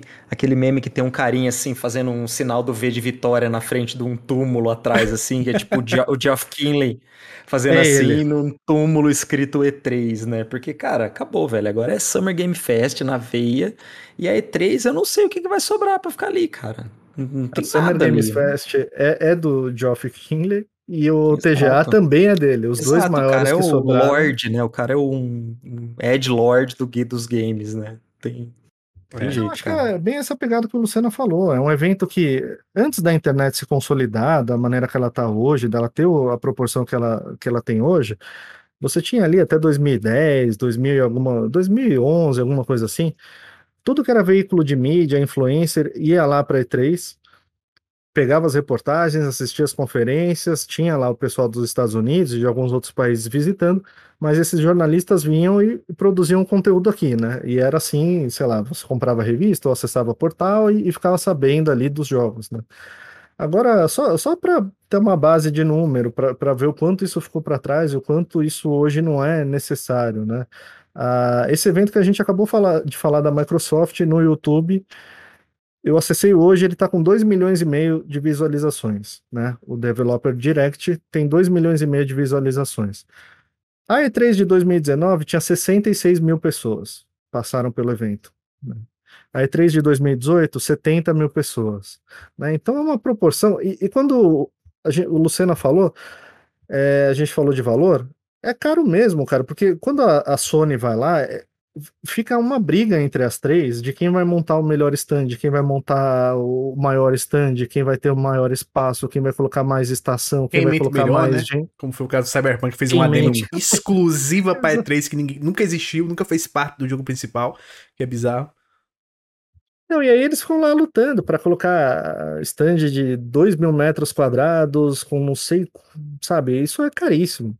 Né? E aí um evento que eles fizeram gravado, que dá tempo de editar, dá tempo de escolher as pautas e tudo mais, e, e, e literalmente é uma, é uma equipe de cinegra, cinegrafista e edição que vai lá e filma os estúdios e entrevista as pessoas e coloca o trailer contra um stand de milhões e milhões e milhões de dólares, né? Então é, a, a pandemia acabou fazendo a E3 não acontecer, e, e, meio que jogou essa pá de cal que ia demorar uns aninhos a mais para ser jogada, jogou, acabou antecipando. Né? Eu acho que não volta mais. O, o, o grande milionário aí da, disso daí vai ser o Geoff Kingley. Geoff Vai fazer ele, assim, vai... Ó, ele vai fazer um 3. É para Summer Game Fest, para Open Night Live e pro The Game Awards. Ele vai fazer um trezinho assim na frente da E3. É, três, é e, três e... eventos que eu tenho aqui pra cima de tu. e ele não começou com um evento presencial. O evento dele já é muito digital. Sim. Né? Tem o TGA, por exemplo, tem público, tem plateia As pessoas e tudo se mais. sentem incluídas, né, cara? Porque é. antes você tinha que ser muito exclusivo para poder estar tá lá e assistir de primeira mão um trailer. Agora não, você consegue no YouTube assistir de primeira mão igual todo mundo uma, um anúncio e isso faz com que o público venha muito mais. Exato. E as pessoas comentam mais também, né? Porque Twitter e tal, tá todo mundo vendo no momento. É um negócio mais atual mesmo, assim. Acho que a tendência é se atualizar mesmo nessa, nessas, nas redes, né? Porque é isso, tudo em tempo real. A gente quer tudo em tempo real hoje em dia. E até por horário mesmo, porque, por exemplo, na E3, cada uma tinha um horário, né? A Nintendo normalmente era, num, era sempre no meio de semana, uma hora da tarde. Era normalmente assim, você pegava o horário da Nintendo. A Sony era sempre tarde da noite, que era começava o evento deles, né? Era um pouco mais longo. E aí, você... As empresas não tinham muita escolha do horário. Agora não, cada uma tem seu evento, horário nobre. Mas o que, é? Exato. Horário nobre. Vai botar no horário ruim? No otário? O próprio, o próprio anúncio do Hi-Fi Rush não funcionaria no E3, Não, cara, porque não. acabou a Direct, poucas horas depois a galera tava jogando já, bicho. Já tinha baixado já, já tava ali. Então, realmente, depender de um portal noticiar que teve um anúncio de tal coisa. A, a Nintendo, inclusive, fez. A Nintendo, inclusive, fez umas coisas assim. noticia.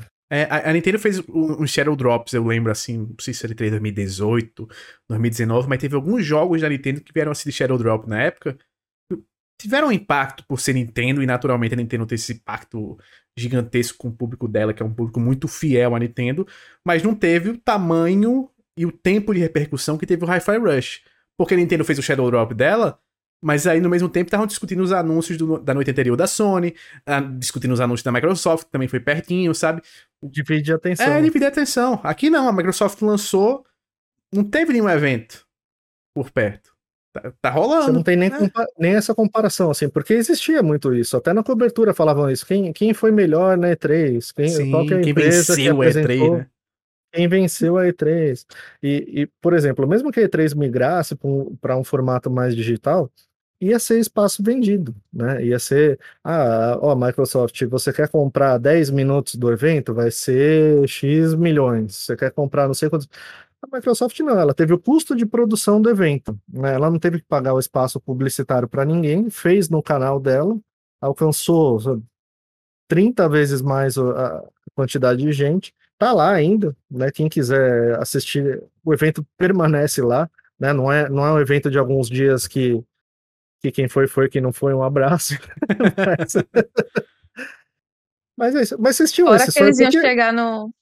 Fora que eles iam chegar no local que já tá capinado, né? Porque tem o Summer Game Fest, que já tá rolando aí. Eles iam ter que. Eles iam mudar, mas já tem um negócio que tá rolando.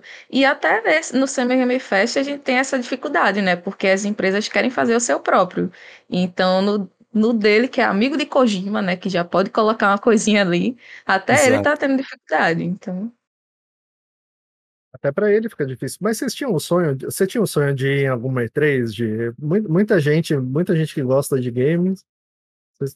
Você, Luciano, Eu não Eu sou muito fui dessa uma. vibe, não, gente, de sair e tudo mais. Eu gosto de ficar na minha casinha jogando. É É porque, gamer até porque raiz. tem muito gamer no mesmo lugar, né? Então, É, assim, é verdade. é uma não é concentração muito grande. Eu fui em 2015 e não consegui nenhum evento grande da E3, mas eu fui na festa da Microsoft de Penetra. Estive na festa da Microsoft de Penetra. Foi o, o máximo que eu consegui, assim. Me de- penetra. de Isso é, isso é uma É experiência legal, pra hein? vida. É porque na época não era aberto ao público, na época era só jornalista que entrava, era só figuras importantes, né? Fui, assim, peguei carona com alguém e fui adentrando, porque a segurança era horrível. segurança do E continua, né? Vídeo, vídeo que aconteceu no TGA Bill com o Clinton. doidinho lá. Doidinho falando do Bill Clinton. Pois O é, poderia ter sido eu. Tinha, tinha um po, tem um pôster na, na, na frente da E3 proibindo o Luciano de acessar. Poderia ter sido eu no meio da conferência de anúncio de um, um jogo grande. Você tinha, imitando lá, companheiro, é o seguinte, porque tem jogo pra todo mundo, vai ter jogo no meu governo com picanha. Mas não foi, tá vendo? Perdeu a Vai jogar oportunidade. comendo uma picanha.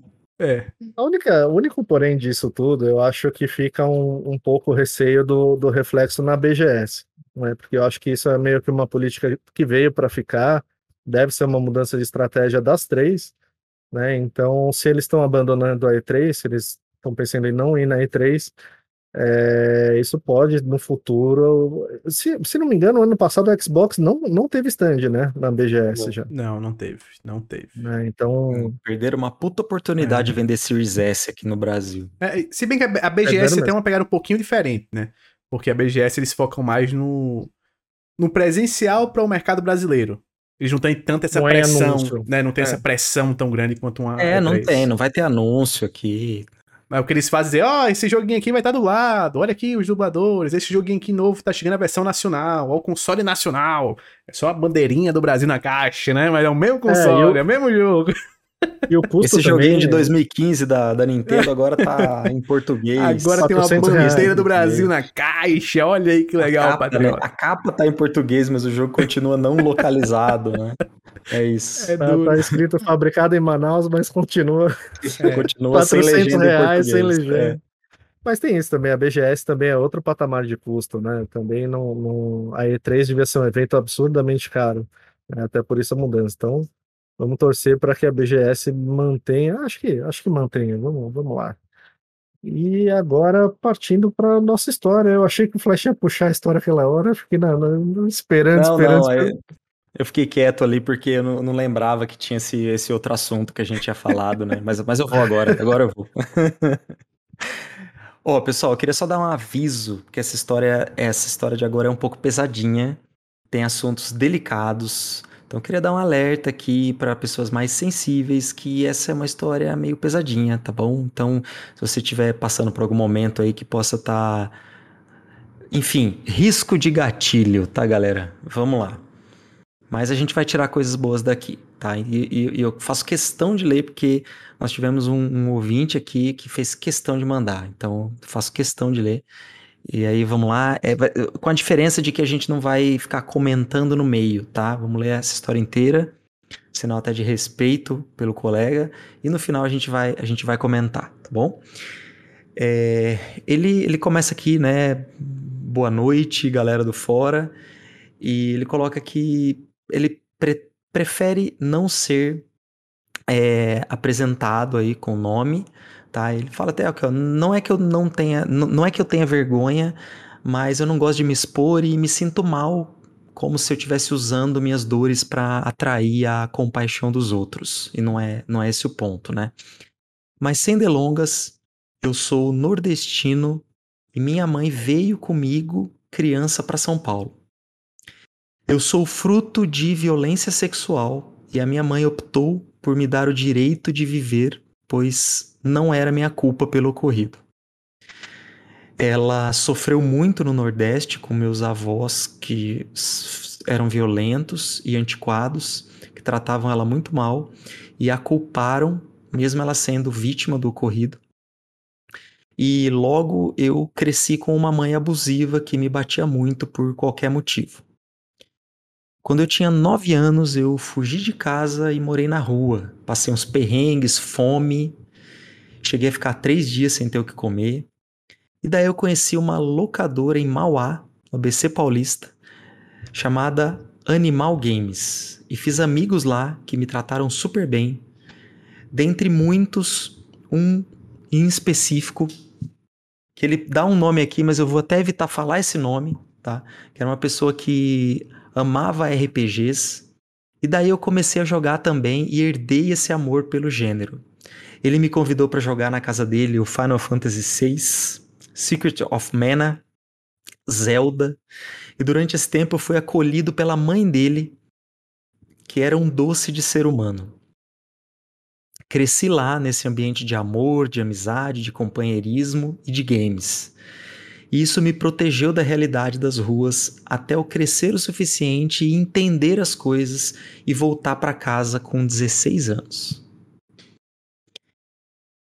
É, quando já tinha, né, já estava mais ligado nessa é, nessa história de games, já tinha meus videogames, eu já tinha um Xbox. No último ano da Mixer, que eu abro um pequeno parênteses aqui, para quem não sabe, era meio que uma, um programa de streaming, né, do, do, do, do próprio Xbox mesmo, da Microsoft. É, eu trabalhava com meu irmão e meu irmão teve uma morte súbita, teve um- uma morte súbita, morreu do coração.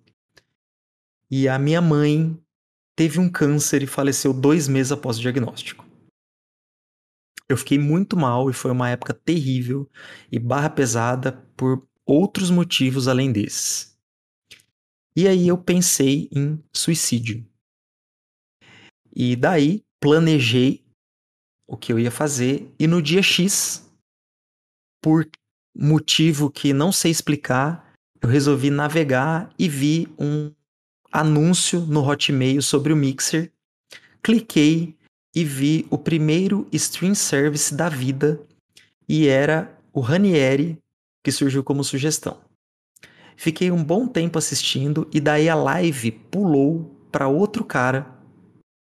E esse eu faço questão de falar o nome porque é um cara queridíssimo do Twitter que eu conheci, eu sou amigo me considero amigo pessoal dele, o Maxwell, do canal Maximizando. Inclusive, é um cara pra gente trazer aqui no podcast.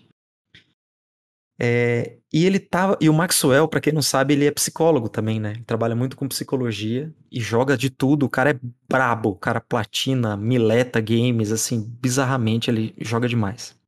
E ele tava falando exatamente sobre depressão, etc. E esses dois, sem saber, evitaram que eu fizesse besteira naquele exato dia que eu ia fazer. Tendo eu sido literalmente salvo duas vezes graças aos videogames. Na minha infância, naquele momento difícil, e na minha idade adulta jovem, quando perdi minha mãe e meu irmão. Por isso eu amo muito e respeito muito tanto a comunidade do Xbox quanto o potencial que esse hobby de games tem de nos ajudar. E é isso. Eu queria poder falar o nome do nosso querido aqui. É, é, claro que eu entendo totalmente essa questão, mas o que eu queria colocar, primeira coisa é que assim, ele se sente mal, como se ele usasse as dores dele para atrair a compaixão dos outros. Na verdade, o que essa história evocou em mim foi nada mais do que admiração é, pela resiliência, sabe? Que é a capacidade que a pessoa tem de de resistir, de absorver, de, de absorver os golpes da vida e de seguir em frente, né? Então, eu acho que isso exalta muito como a gente acaba reduzindo muito as coisas, né? A comunidades, né? Tipo, ah, tal comunidade, tal comunidade, briga de console, não sei o quê. Sendo que a gente tem dentro desses nichos, a gente tem as pessoas que literalmente se salvam por causa dessas mídias. E eu acho isso fantástico, sabe? Eu acho fantástico o poder que isso tem é, de, de, de literalmente salvar uma pessoa, sabe? Então, olha, meu querido, não sei se você está ouvindo esse episódio. Talvez algumas pessoas. Ele me falou, depois eu conversei um pouquinho com ele. Falei o tanto que eu admirava por tudo isso. Mas ele me falou que ele, ele já chegou a conversar com algumas pessoas a respeito disso, que talvez contando a história por essas pessoas ele pudesse ser identificado, mas só queria exaltar aqui toda a minha admiração. Queria saber o que, que vocês o que, que vocês acham dessa pedrada, desse soco no estômago que foi essa história de hoje. A vida é uma loucura, né? A vida é uma parada assim que quando a gente olha a nossa, a de cada um, a gente às vezes tem essa síndrome de protagonista, né? De achar que a vida, pela nossa visão, pela nossa vivência, é meio que o padrão de todo mundo. O que a gente passa de ruim é o máximo que outras pessoas também vão passar de ruim lá fora. Assim como que a gente passa de bom, a gente acha que todo mundo também passa de bom aquelas mesmas experiências. E aí uma história dessa mostra pra gente como é, é diferente a experiência de vida de cada um. Uma trajetória para chegar aonde cada um está é completamente diferente. E como às vezes na internet, principalmente no Twitter, a gente tá trocando ideia assim com uma pessoa e não sabe a história daquela pessoa. A gente não sabe pelo que a pessoa passa, é, pelos problemas, pelo. Né, o que tá passando na cabeça daquela pessoa. E a importância de interações positivas. A importância de você não ser babaca, de você não ser um cara que tenta humilhar e afastar as pessoas, tenta causar o mal aos outros deliberadamente que é o que algumas pessoas fazem. Né? De falar coisas ruins para os outros e de tratar os outros maus para tentar fazer a pessoa se sentir mal e ao outro se sentir mal, você se sentir bem.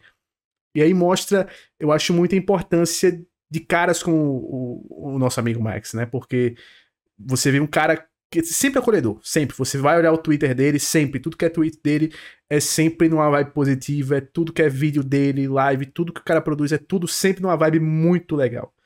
Nunca é uma coisa sendo babaca, nunca é querendo causar flame, nunca é querendo causar briga, discórdia. É, é sempre, sempre nesse tom mais de acolhedor.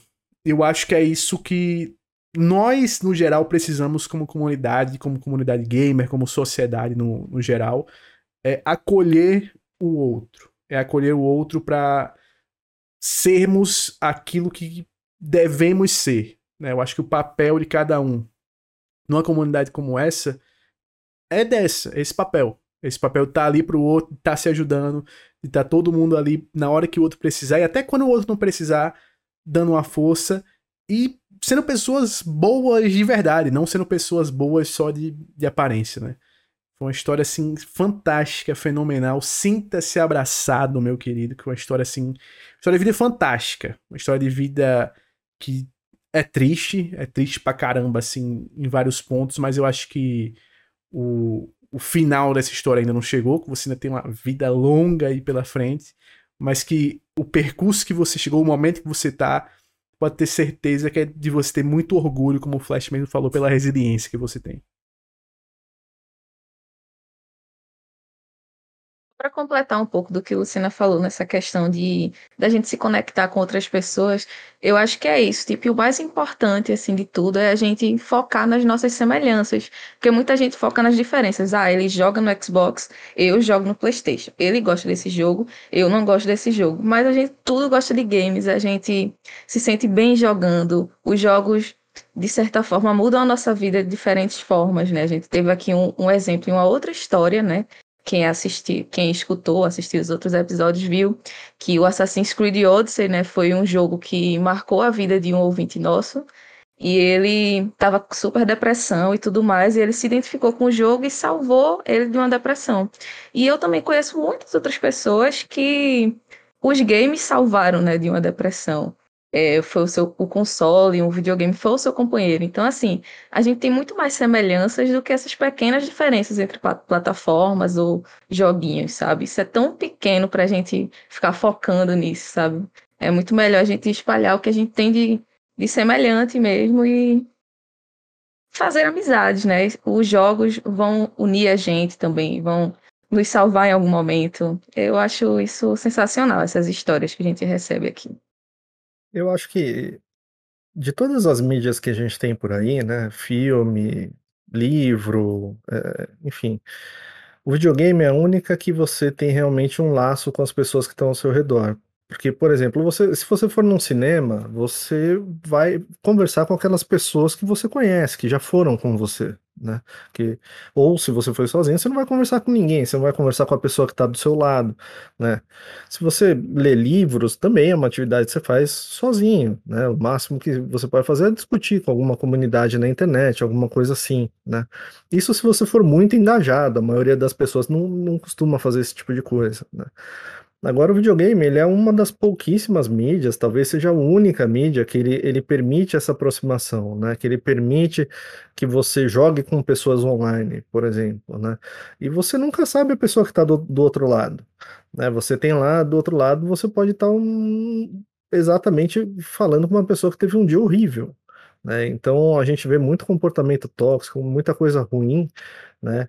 é, que dava para evitar que o pessoal age de maneira, sabe, errada e, e, e, que na verdade a gente tem que se tocar que do outro lado pode ter uma pessoa que está passando por um momento difícil, que está ali para se desestressar, que está ali para fazer uma amizade, que está ali para, sabe, tirar aquela, aquela, aquelas coisas da cabeça, né? Isso pode ser tanto jogando, como pode ser num streaming, como pode ser ouvindo um podcast, como pode ser, sabe, interagindo no Twitter, né? Então é, é, é uma coisa para a gente focar, né? É uma coisa para a gente prestar um pouquinho mais de atenção no dia a dia, todos nós aqui, todos que estão ouvindo, né, a gente sempre tem o risco de dar uma escorregada ou de fazer uma brincadeira, alguma coisa num momento que não devia, com uma pessoa que está numa, numa fase difícil. Né. Agora, sobre a história dele, cara, é uma história de vitória, assim, você superou as coisas mais difíceis, sabe?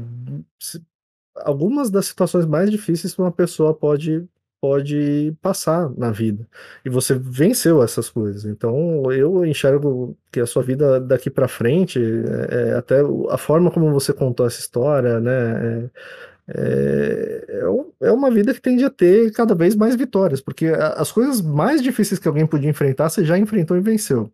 Então, eu não vejo qualquer outro obstáculo que a vida coloque no seu caminho, tomara que não coloque mais nenhum, mas eu não, eu não vejo uma, eu não vejo como você não, não ultrapassar, sendo que você já ultrapassou tanta coisa difícil. Então, cara, é, é um abraço, só tenho e, e, é uma história assim muito difícil, muito dolorosa, mas é uma história de vitória. Né? Então, só tenho os parabéns para te dar e, e reforça que o que o Luciana falou, sinta-se abraçado por todos nós. Obrigado por compartilhar uma história dessa, uma história de superação, serve para exemplo para nós todos, né? A gente aqui do podcast, todo mundo que está ouvindo. Eu acho que essa pegada que é... Sabe que eu, eu, eu, entendo de uma certa forma essa pegada que o Xbox tem desde o começo de unir a galera em termos de do multiplayer e tudo mais, né? Então, é, eu conheço muito, muita gente que se conectou com muitas pessoas através, por exemplo, de co-op do, do Combat Evolved, entendeu? E isso é uma coisa que eu acho que foi, foi muito pioneiro nesse sentido, né? Nesse sentido de, de tentar unir as pessoas, de você pensar e falar, meu, que absurdo, tô jogando com uma pessoa como se ela estivesse aqui no meu sofá, mas ela tá do outro lado do mundo, né? Ela tá numa distância muito grande. De toda forma, eu acho que é, é, é fantástico. E, e essa história ela é inspiradora, na verdade. Ela é muito triste, mas ela, ela termina sendo muito inspiradora. E, e passando, passando várias lições, né? Gente, o nosso podcast, ele é, ele é fruto da união de quatro pessoas que não se conhecem, tá? Então, assim, Exatamente. assim, a gente se conheceu pelo Twitter, começou a conversar pelo Twitter, né? E, e de lá para cá, é, formou essa amizade, for, e a gente fez vários amigos assim. Então é, é graças a esse mundo gamer, né? Graças a, graças a tudo isso. Né? E até é, os games eles são muito mais complexos do que eles eram no passado. Eles discutem muito mais coisas, né? E, e envolvem muito mais coisas, inclusive em termos de comunidade. Né? Então é uma coisa sempre para a gente se atentar. A história dele é a história de um vencedor, é uma história inspiradora. E, cara, obrigado de novo por, por ter enviado pra gente. Continua essa caminhada. E eu quero ouvir mais histórias de você no futuro. Quero que a gente. Quero que você mande aqui pra gente, pra gente ler, porque você é um vencedor, bicho. Tudo, tudo que. Qualquer coisa que a vida colocar no seu caminho, eu tenho certeza que você vai passar tranquilamente. E para as outras pessoas, sejam gentis. Só isso. Exato. Sejam gentis. Você às vezes está fazendo uma coisa absurda que nem percebeu na vida de outra pessoa, só por ser uma pessoa gentil. Simples. Tem uma importância muito maior que você não consegue enxergar na hora. Então. Exato. Be nice. Seja gente fina com os amiguinhos. Não seja cuzão. É Exato. Não, não ser cuzão é um, é um grande benefício para a é humanidade. Um, nossa, é verdade. Só de não ser cuzão já é um putz. Você já se levou a um nível absurdo. Transcendeu. Antes, do, antes da gente passar pro, pro nosso ritual semanal, do que a gente tem jogado, do que a gente tem feito, tem uma informação, na verdade é um rumor. Ih. Aqui tem informação. Opa! Notícia de última hora. Gente, pode não ser nada, pode ser, significar alguma coisa, mas hoje eu fui acessar a, loja da Steam pelo PC mesmo, pelo notebook, e apareceu uma propaganda do Hi-Fi Rush, né? Só que rodando dentro do Steam Deck e falando. E a propaganda dizia, era bem curtinha, dizendo: jogue Hi-Fi Rush no Steam Deck. Tava 100% em português e tudo mais. Pode significar, pode significar que o Steam Deck desembarque aqui no Brasil. Né? Pode ser um primeiro passo. Eu não vejo por que fazer uma propaganda de uma coisa que você não vai vender. Né? Eu pensei, você me tirou uma Steam... dúvida antes. É, já tem Steam Deck em Portugal oficialmente, você sabe? Cara, acho.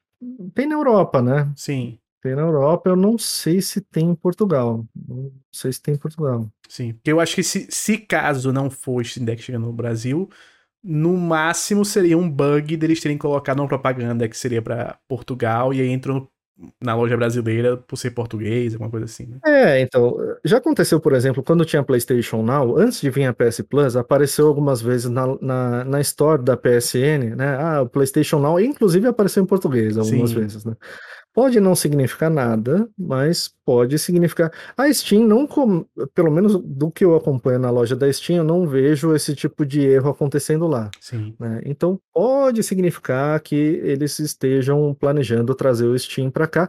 O Steam já foi para alguns países do Oriente, né? Ele tá na, ele entrou na China, se não me engano, e em Taiwan.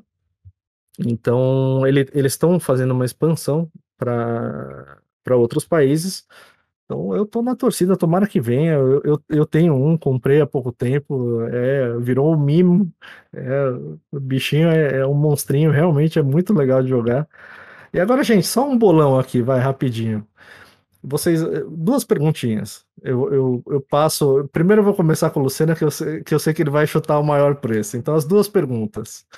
Vocês acham que o Steam Deck vem para cá? E se vier, o que, que vocês chutariam que vai ser o preço do modelo mais básico? O de 64 Quanto? GB. Quanto que tá em, em, em doletas? Vamos ver aqui, peraí. É, ó, informação importante, realmente. Informação 400 importante para o dólares. 400 dólares o modelo básico? 100 dólares o modelo básico. Tá. Posso, posso gravar já o preço?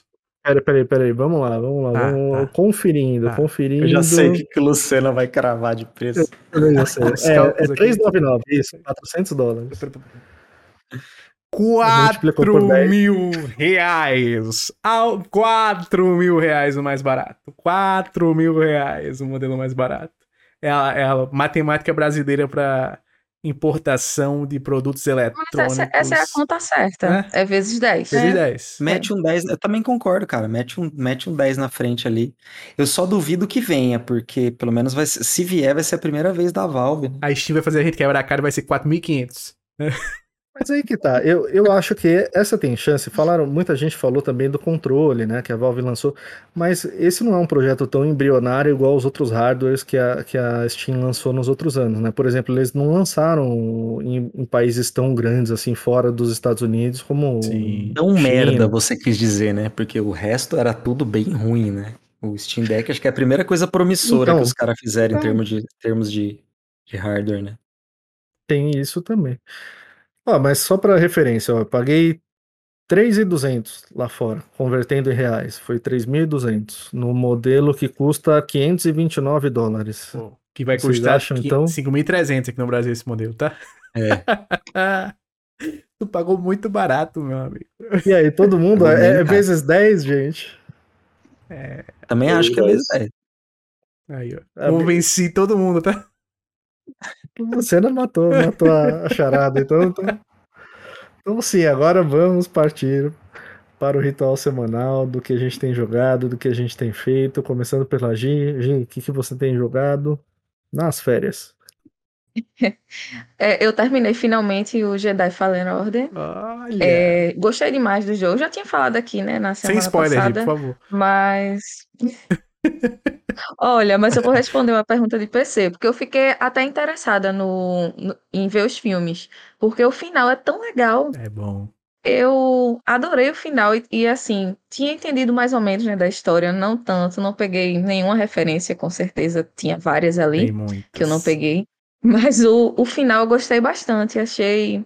Ah, ele não ficou em nenhum momento cansativo. Eu adorei esse jogo, de verdade, assim, eu recomendo muito para mesmo que você não, não conheça nada de Star Wars como eu, ele é muito divertido. O, e não tem a- essas barrigadas que a gente chama, né, de jogo que fica chato em algum momento. A todo momento você pega uma coisa nova e tipo, é muito divertido. Eu amei demais. É, e eu comecei a jogar o Final Fantasy XV. É, Olha, eu entrei no limbo temporal, que eu comecei ontem e já tô com 10 horas de jogo. Olha só. Você Caiu fez na todo aquele Adorei, rito lá de assistir o, assistir o anime e tal? Eu, ou não? eu assisti um, um episódio só do anime, porque assim, o boy que vocês conhecem, ele, é- ele adora esse jogo. Ele é viciado em Final Fantasy. Perfeito. Aí eu correto. ia começar um Final Fantasy. Olhou e bem, né, não é- Luciana? Olhou bem. O 15 não, o 15 não é o preferido dele, mas Boa. ele me indicou esse por estar na Plus, né, e tudo mais. E ele se divertiu muito com esse jogo. E como eu tinha jogado o 7 Remake, ele disse, com certeza eu ia gostar desse também. Então, gostei demais do jogo. Já tô com 10 horas. E tô fazendo as sidequests toda, tô tirando foto de todo lugar. É, é muito relaxante você viajar no, carro colocando uma musiquinha e ficar lá vendo a paisagem e tudo mais. Gostei do combate também, então, pelos próximos dias aí, nas minhas férias, tá chegando Hogwarts Legacy, né? Eu não sei se, como, eu- como vai ser isso, assim, mas nesse tempo, até lançar o jogo, eu vou estar jogando Final Fantasy XV. Eu, eu só quero saber o quê? Você não assistiu nem, nem aquele filme, o Kingsglaive?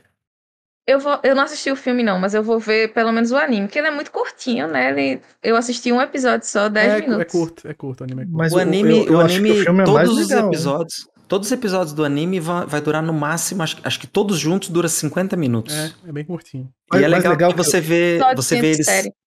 se conhecendo, né? Agora o Kingsglaive é o filme que tem no Netflix que é, logo depois do término do primeiro capítulo ele explica muita coisa. Eu recomendo esse É filme porque aí. ele, o, tem uma cena já do filme, né? No, É, na versão nova no tem a cena do jogo. filme. Eu peguei eu- que era meio é. diferente. Eu, Eu, eu quis dizer que Aí é mais explica legal. mais aquela situação entre o capítulo 1 Isso, e. isso, Isso. Hum. Eu, quis dizer que é mais legal nesse sentido, assim, pra, pra você jogar, entendeu? Pra, pra É, mas jogar o o anime, filme pelo que eu vi, é pra você se identificar mais, né, com os personagens. Porque Sim. É. você conhece Isso, a relação exatamente. deles como um todo, assim. Eu ia até comentar isso, que eu senti falta de ter uma menina, mas eu vendo o anime, assim, eu entendi que é- eles queriam fazer essa vibe de brothers mesmo e De tal. boy band, né, que né? eles já se conhecem. Vai bem. Eles já se conhecem e tudo mais, e colocar uma menina ali ia ficar um pouco aleatório na história, pelo que eu entendi, assim, que é mais tipo uma vibe de amigos mesmo viajando pra esse. Vida de destino aí. É, o, o, o- anime, ele ajuda a entender essa amizade deles e o filme ajuda a entender um pouquinho a história daquele mundo, o que, que tá rolando ali. Mas é legal, o filme é legal, vale a pena. Eu, eu quero só. Foi, foi meio... Eu quero ver o relato de quando ela terminar o jogo, assim. Tem- Eu quero só saber qual foi a experiência dela no capítulo final. Nossa, capítulo final, eu também, Ai, tô minha bem gente, curioso mas eu, eu tenho esse spoiler, tá? Não queria dizer isso, não. Tem mas spoiler? Eu tenho esse É spoiler mesmo? da. Poxa, é. que pena. É, mas ainda assim vai doer o coração, tá? Mas não foi É, a eu gente, acho que não. sim. Você vai ver. Não, não foi vai- vocês, não, mas eu, eu, peguei- eu já tenho. você vai ver, vai doer. Vai, doer. vai. Eu rejogando Mesmo do eu. assim. Rejogando do eu. Então, Pois é, pois é. dói, dói. E não, não sara tão É rápido, não. Mas eles são muito, muito carismáticos. Eu gostei daquele grandão que eu esqueci o nome dele. Glaudio. Glaudio- Gladiolus. É o Gládio. o Gládio. É muito bom. Aliás, Você depois já as, as consumiu Cup DLCs são ótimas. Já achei a barraquinha de Cup Noodles, mas ainda não consumi. Eu comprei um pra fazer o registro, né? Que eu cheguei no, no local muito importante do jogo. Então. Não, não, mas na vida real. comer na vida real. É, esse que é o problema. Ah, não. Eu não gosto, gente. Eu sou, eu sou fitness, né? Não gosto Ah, é, coisas É verdade. É com verdade. muito sódio e tudo mais. É meio complicado. Pô, Vocês viram aquele aplicativo que tava no Twitter hoje passando muito, que você passa o celular com a câmera e tem um. Ele escaneia o código de barras e dá uma nota para o quanto o alimento é saudável ou não? Não sei se vocês chegaram Nossa, a ver. não isso não. Não viram, não? Pô, Vi, Pô, não. para- Vocês ouvintes, se alguém que viu isso daí essa semana, é, dá um oi lá no Twitter. Que eu, eu vi isso hoje, né? Aí, tipo assim, biscoito passatempo, nota 5, aí tem dizendo lá porque ele é nota 5. Nesfit, pô, Nesfit biscoito fitness, acho que é nota 2. Pô, Nesfit nota 2, quanto mais baixa nota, pior. Eu sou uma pessoa que gosto de consumir produtos de nota 5 pra baixo. Poxa, cara, eu queria, eu queria ver alguém usando esse aplicativo pra, pra tirar uma foto lá daquele miojo zap zap, tá ligado? Aquele miojo com Nossa. corante Pô. verde. Quer informação? Meu Deus do Quer informação? Tangue de laranja ficou com nota 1. Caramba. O da Luciana, hora, chega, mais da você- hora você do tá- Tang, cara, da hora do Tang é que na, na embalagenzinha do Tang tá escrito 5% suco. Vocês estão, vocês estão acabando com, com vários possíveis patrocinadores, então não passa. Pô, mas eu tô dizendo que eu consumo. Deus me livre, eu cara, consumo. Ser, ser patrocinador de, Eu ser consumo. patrocinado pelo Tang. Para, o Tang patrocina nós. O que eu comprei tem Guaraná esse mês é piada, tá? Eu vou tomar tangue, não, mas pode patrocinar. Quem me conhece Exato, sabe com a gente tira a fotinha do lado quem- da jarra, inclusive o flash. Senão a gente faz uma Quem- montagem dele. Quem Coloca o sabe suco de com- laranja natural e do lado é o tangue laranja. Ó, quem sabe com o que eu trabalho no dia a dia sabe que Tang talvez seja um dos, dos alimentos Puta que mais merda, meu. clientes. Mas Pedro, deixa Pedro. Pedro, pela, pelo amor de Deus. Vamos lá pro Pedrão. Pedrão, fala aí o que, que você tá jogando, cara. O que, que você tá jogando aí? O que, que você Tô tá jogando Hi-Fi GOT. Hi-Fi God. Só, e aí eu cometi o erro de abrir o Age of Empires no Xbox hoje. Eu Hum. tô arrependido. Conta pra mim, cara. Tô curioso pra caramba. Cara, tá muito foda no controle. Eu, eu, eu, sinceramente, eu, não, eu, não- eu achava que não ia funcionar bem. Mas funciona. Os caras fizeram um milagre. Tá bonito, tá fácil, tá intuitivo. Tá, tá muito intuitivo, mas tá. Eu tô preferindo jogar no controle agora. No teclado mouse. Caramba, olha. Tá muito Esse bom. eu não, vou, eu não vou escapar desse, viu? Eu acho que eu não vou escapar, não. Mas aí você abriu e tá. Porque quantas horas você tem de The Witcher, cara? The Witcher 3? Que a gente começou jogando meio junto, né? Aí eu tô agora acho que com quase 80 horas e o cara tá com, sei lá, 3 Deixa anos. né? É tipo isso, vou olhar aqui. Teto. Mas eu passei acho que de umas 250. 130 horas, 150, por aí. Aí. Rapaz. Sendo que eu não joguei as DLCs ainda. Pô, quando chegar na segunda DLC, vocês vão botar mais umas 50 horinhas aí com tranquilidade. hein? Com Pois é, eu comecei a. Hearts of Stone. Eu achei a porra daquele sapo mais difícil que o jogo base todinho. Pô, é. O pior que é. Aquele sapo Que maldito. pariu, mas Tô puto. E aí também a gente tá porra. jogando tudo na dificuldade é. mais alta, né? Ah, Eu mostrando nem que sabe o que é, eu só tô rindo Pô, esse do jeito que ele falou. sapo é bizarro. Pô, mas essas boss fights da, da DLC eu sofri um bocado em algumas, Nossa, bicha. não sei nada disso. É tô difícil. curioso pra caramba. Difícil, O difícil. Heredia eu curioso. matei de olho fechado e a porra desse sapo não me deixou Pô, matar esse ele. sapo mataria o Eredin facilmente. Esse é o erro. Mataria. Esse é o erro de. Eram pra ter colocado esses monstros das DLCs pra enfrentar a caçada. Se eles botam, Sim. puxa, O sapo tranquilíssimo. é mais difícil que a caçada, mano. Mas devia, devia dar pra fazer, né? Essa rinha de boss, né? Quando você Ah, termina tem o jogo, canais do YouTube que fazem mods que são Sempre tem, especializados cara. em rinhas de boys, de tudo que é jogo. É sensacional, é tipo assim, 55 Radans contra todos os outros personagens de Elden Ring, Dark Souls 1, 2 e 3 Você combinados. já viu aquele que tem, eu acho que. Acho que são 300 daqueles cachorros que dão podridão escarlate. Contra o Radan? eles basicamente tancam todos os bosses de Elden Ring. Perfeito. Eu vi um que era do, dos Black Knife, das Black Knife Assassin, né? que tô- Contra Malenia, contra tudo que é boys, né? Porque tem a parte do lore disso e tal. Eles Sim, refazendo, é, é muito bom. É Sim, muito bom. Que da hora. Eu, eu- eu falei 300 aqui, mas eu não sei quantos são, mas eu sei que vários desses Pô, mas, cães. é- mas o problema não foi nem os cães, é essa podridão escarlate, É. que é Exato. sinistra. E eles vão Isso, dando- eu eles nunca vão dando cada- tão negativo. Exato. Cada mordidinha que eles dão, dão um puta meu. Aparece, a sua barra sobe pra caramba. Aí às vezes vem três do seu lado, cada um dá uma mordidinha, pronto. Você já tá lá com a podridão escarlate lá. É duro. Você vê que tanca boss, né? Da hora, da hora. Cara, Pois é, eu eu- tô com 130 horas no The Witcher 3. E faltou, faltaram três conquistas pra fazer os meus dias. É Base, né? Base. Deu o jogo base, jogo base. Só que eu não vou Aliás, fazer não, uma porra de carta gigante. Mas quais são, quais são, as- quais são essas Também três porra. conquistas, Pedro? Fala pra mim, cara. Que faltaram, Macho, você sabe? é pegar todas as cartas do Gwent, que eu não vou fazer isso. Pelo amor à vida. Ah, não, esse eu vou fazer. Eu faço questão de fazer. Aí tem uma que é tu dar dano de veneno, fogo e o cara é a 4 50 vezes no ah, aí inimigo. você tem que dar todas as, É. todos os elementos É. ao mesmo tempo. É. Aí eu não vou fazer essas porra, não. É, isso aí eu também acho que eu não vou fazer, não. Não é, não é o tipo de coisa que eu gosto, mas. Mas olha, o que tá sendo divertido, meu Deus Nossa, do esse jogo é muito É bom, bom. Ele é bom pra caramba. E ó, Dei um fora na. na vem patch, hein? Vem Adoro. patch em breve. A CD Projekt Red já falou que vem um patch em breve pra corrigir um algumas outras coisas, pra aparar algumas arestas. Mais jogo. ainda? Eu tô achando que Mais, tá indo tão bem. cara. Mais, mais, pra parar mais arestas. Tem uns bugzinhos, eu percebi uns bugzinhos. É, Não, tem Olha uns lá, minha- bugzinhos sim, mas muito. Minha estratégia de passar o Cyberpunk na frente funcionou. Pra, pra receber patch de correção do, do The Witcher. O homem é um visionário. E joga. Cyberpunk. É muito foda o Cyberpunk, joga. É bom. É Quem bom. não jogou. É que Cyberpunk já recebeu uma pancada, de, uma pancada de patch, né? E não tem nada assim novo. Tem uma. uma Cyberpunk é expansão praticamente pra uma vir. múmia, Posso né, falar uma cara? parada? Aquelas É. múmias antigas. Assim, Um amigo meu que. O PC dele não é, tão, não é tão porreta assim, né? Ele baixou o Cyberpunk só pra ver. Ele disse, não vou só testar. Tá quase zerando.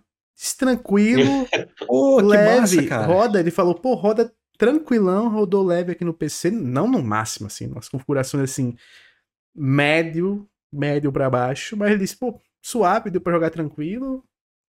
Deu, deu no grau. Tá Cara, Esse jogo, o defeito jogo. desse jogo foi ter sido lançado num estado deplorável. estado, né? num, Não num tá alfa, pronto, né? É. Mas E ele, também eles os caras- os trabalhando caras- muito.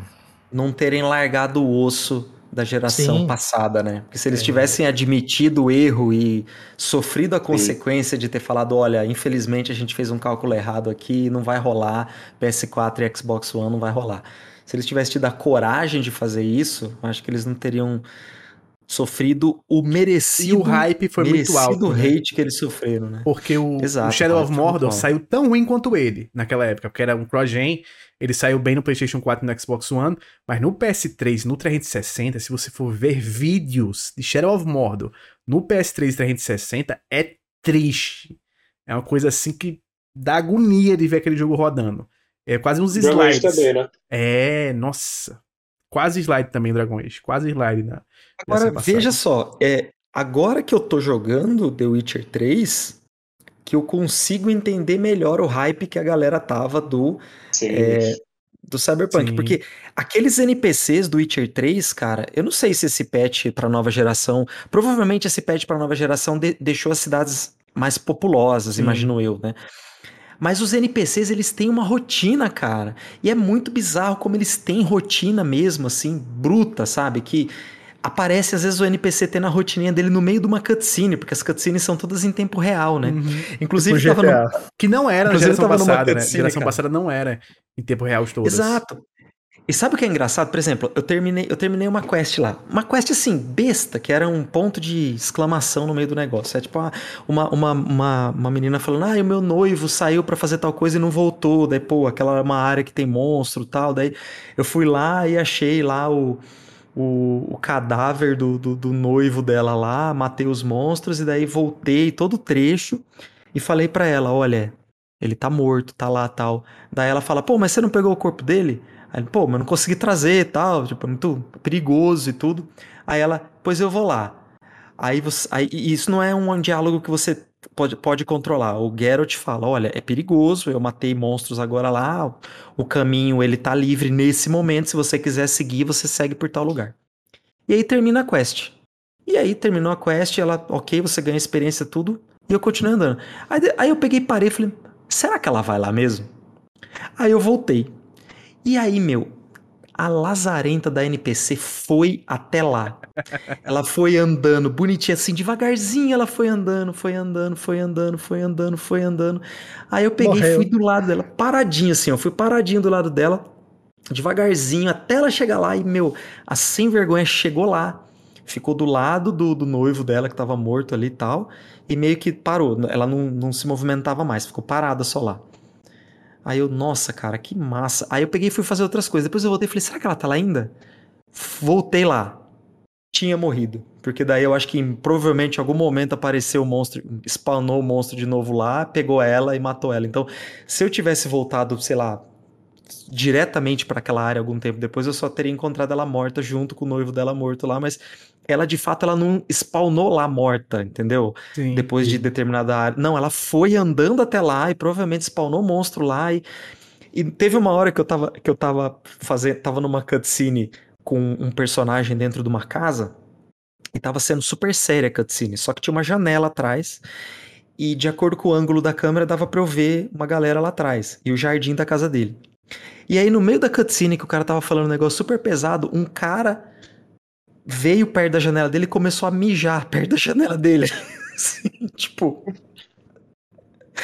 Rotina do cara, entendeu? Do NPC, saca? A mesma coisa que quando você entra numa cutscene e você tá com o carpeado bem do seu lado, não é uma boa ideia, porque ele vai participar da cutscene. Então, às vezes, o Geralt tá falando e a cara do carpeado tá aqui, assim. Né? O focinho do, focinho do carpeado tá aqui, assim, e o Geralt falando, né? É muito massa. Aí deu, deu para entender melhor o hype que a galera que a galera tava com Cyberpunk quando eles falaram vai ter mais de mil NPCs, cada um com sua rotina. Quando eu ouvi isso de uma forma avulsa, eu falei, meu, esses caras tão loucos de falar isso. Mas depois de ter jogado Witcher 3, eu acreditaria neles falando eu isso. cairia no conto, né? Do vigário. Cairia no conto. Mas o erro aí também, aí nesse caso, foi. Eles tentaram fazer do Cyberpunk um, um grande GTA, ou um grande Red Dead, né? Eles não, eles não fizeram com um escopo tão fechado assim. né? E aí eles quiseram fazer esses mil, essas mil pessoas e não sei o que. E, cara, não ia rodar nos consoles da, da geração passada de jeito nenhum. E eles gastaram muito tempo cumprindo essas promessas, tentando cumprir essas promessas. E aí muita coisa não deu certo, cara. Mesmo a gente falando assim, ah, devia ter lançado só pra geração nova. Cara, a- a- dava pra ver no começo a polícia, ela não tinha inteligência artificial, tem ela tinha muito, não. burrice. Ainda, ainda, ainda, Não, ainda é- tá. Não, eu joguei, cara, no lançamento, por conta do hype todo, eu, eu, eu tinha comprado ele no, no PS e eu joguei, e eu joguei ele no PS5.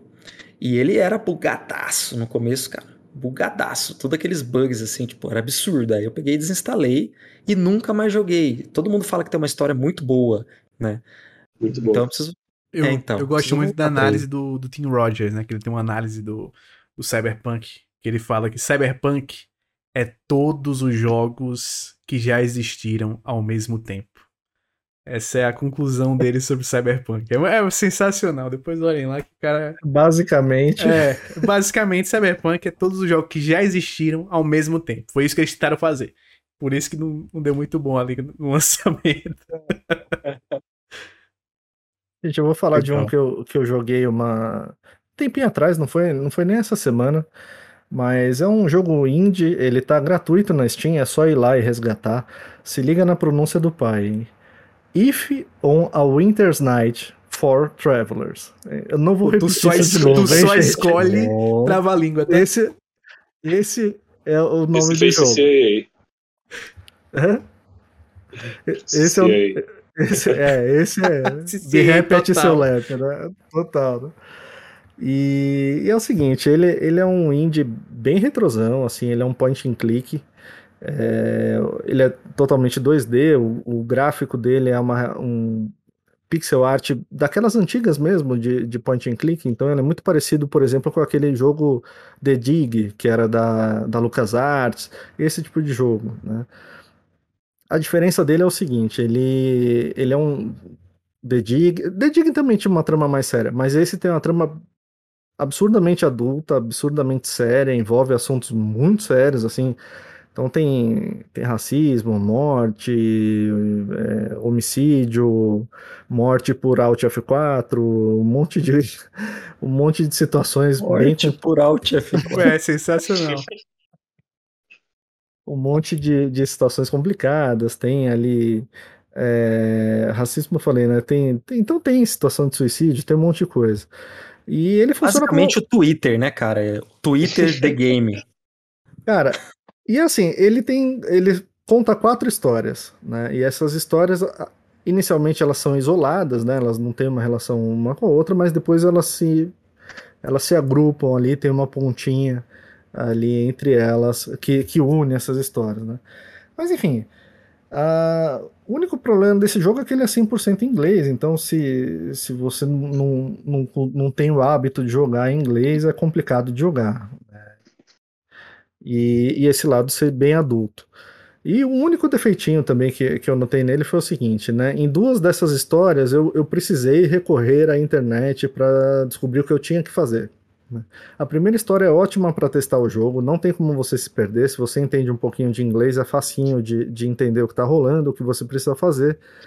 Mas tem dois trechinhos ali que você precisa fazer uma sequência de passos específicos que eu achei um defeito do jogo, porque é bem difícil da, da pessoa chegar à conclusão de que ela precisa fazer aquilo sozinha, né? Mas, gente, tá de graça na Steam, então é, é, De eu não sei graça. até quando. Até injeção É. na testa, né? Eu não sei até quando ele vai ficar de graça, mas ele. Ou se- pode ser que ele fique eternamente. Ele já foi lançado há algum tempo, então pode ser que ele continue de graça para sempre. Mas se você gosta desse tipo de jogo, point and click, uma história um pouquinho mais adulta, mais sombria, vai nele lá, tem, tem de. Como é que é o nome, bicho, PC? Tem, Assim, tem só pra-. Pra lembrar? Olha lá. If, if on a winter's night, four travelers. Se numa noite de inverno, quatro viajantes. É, é essa, Perfeito. é- Perfeito, perfeito. Mas vai lá, gente. É um joguinho bem legal. Pra quem curte point and click, testa lá. Agora, passando a bola para o Lucena. Fala, doutor, o que, que você tem jogado? Eu joguei Hi-Fi Rush, né? Eu- eu Já falei aqui Boa. tudo que tinha de falar sobre esse jogo. Estarei essa semana iniciando as jogatinas nele. O intancável Forspoken. E aí, próxima semana, venho aqui dar o veredito pra vocês. Falar se é tudo isso mesmo que estão falando. Né? Ou não. Mas vamos ver. É tudo de ruim É, mesmo. vamos- Será? vamos ver, Tudo vamos de ver. ruim? E estarei jogando também que recebi o Hitman, o, o Freelancer, e eles mandaram a versão nova, né? Que é o World of Assassination, que eles juntaram. Ah, é aquele joguinho, aquele joguinho parecido com Sekiro, né? É, parecido com o Sekiro, pô. Os caras Esse, foi muito igualzinho. bom. Muito bom que o Kim Mailer mandou, né? Aí o Kim Mailer mandou no e-mail. é, vimos que você já fez vídeos, cobriu o Sekiro. Então, é, que tal receber Hitman? Jogo parecido Igualzinho. Mesmo estilo. Aí beleza, mandaram, mandaram, mandaram. Aí essa nova versão eles juntam, né, o primeiro jogo, o segundo jogo remasterizados na no motor gráfico do terceiro, junta o terceiro, junta todas as DLCs do terceiro, todas as DLCs do segundo, todas as DLCs do primeiro, mais o modo roguelike, que é o Freelancer, que é o novo modo roguelike do jogo. Que é bem interessante também essa pegada do modo roguelike dele, que torna Hitman um jogo infinito. E é, é, é legalzinho, divertido. Estarei jogando também próxima semana. Trago as impressões sobre esses dois jogos. Legal, legal, legal, legal. O, o Flash, que, bom, você falou bastante do The Witcher, mas você quer Cara? Hi-Fi, The Witcher, eu tô numa, numa dúvida. Ouvintes do Fora do Controle, me ajudem a decidir o que eu faço da minha vida, porque eu tô, eu tô lendo os livros do The Witcher e tô começando a, a gostar mais do jogo, porque daí aparecem as referências no jogo, e aí eu tô com uma vontade louca de jogar o 1 e o 2 antes de terminar o 3. Porque eu queria terminar com o gostinho do 3. Cê- é, eu- eu- Tentem me entender. Eu quero terminar com o gostinho do 3, porque o 3 é um jogo. Pra mim, ele, ele é um jogo perfeito, sabe? Todo mundo fala da, da Blood and Wine, de, de quão boa é essa DLC. Essa DLC é Daí eu fechamento. pensei, Essa é fechamento mesmo. Tem Então, que ser a última. eu pensei, eu pensei em terminar o jogo base do Witcher 3, aí voltar, jogar o Witcher 1, mas eu confesso que eu já tô dando umas jogadinhas no Witcher 1, assim, já tô dando uma avançadinha nele. Depois jogar o Witcher 2 e aí voltar pra Blood and Wine, entendeu? Eu tô assim, eu já tô terminando, essa semana eu termino o segundo livro, tô- já vou entrar pro terceiro livro, do 7, né? Cara, que universo sensacional. Olha, massa, viu? é bom, Tô é gostando muito.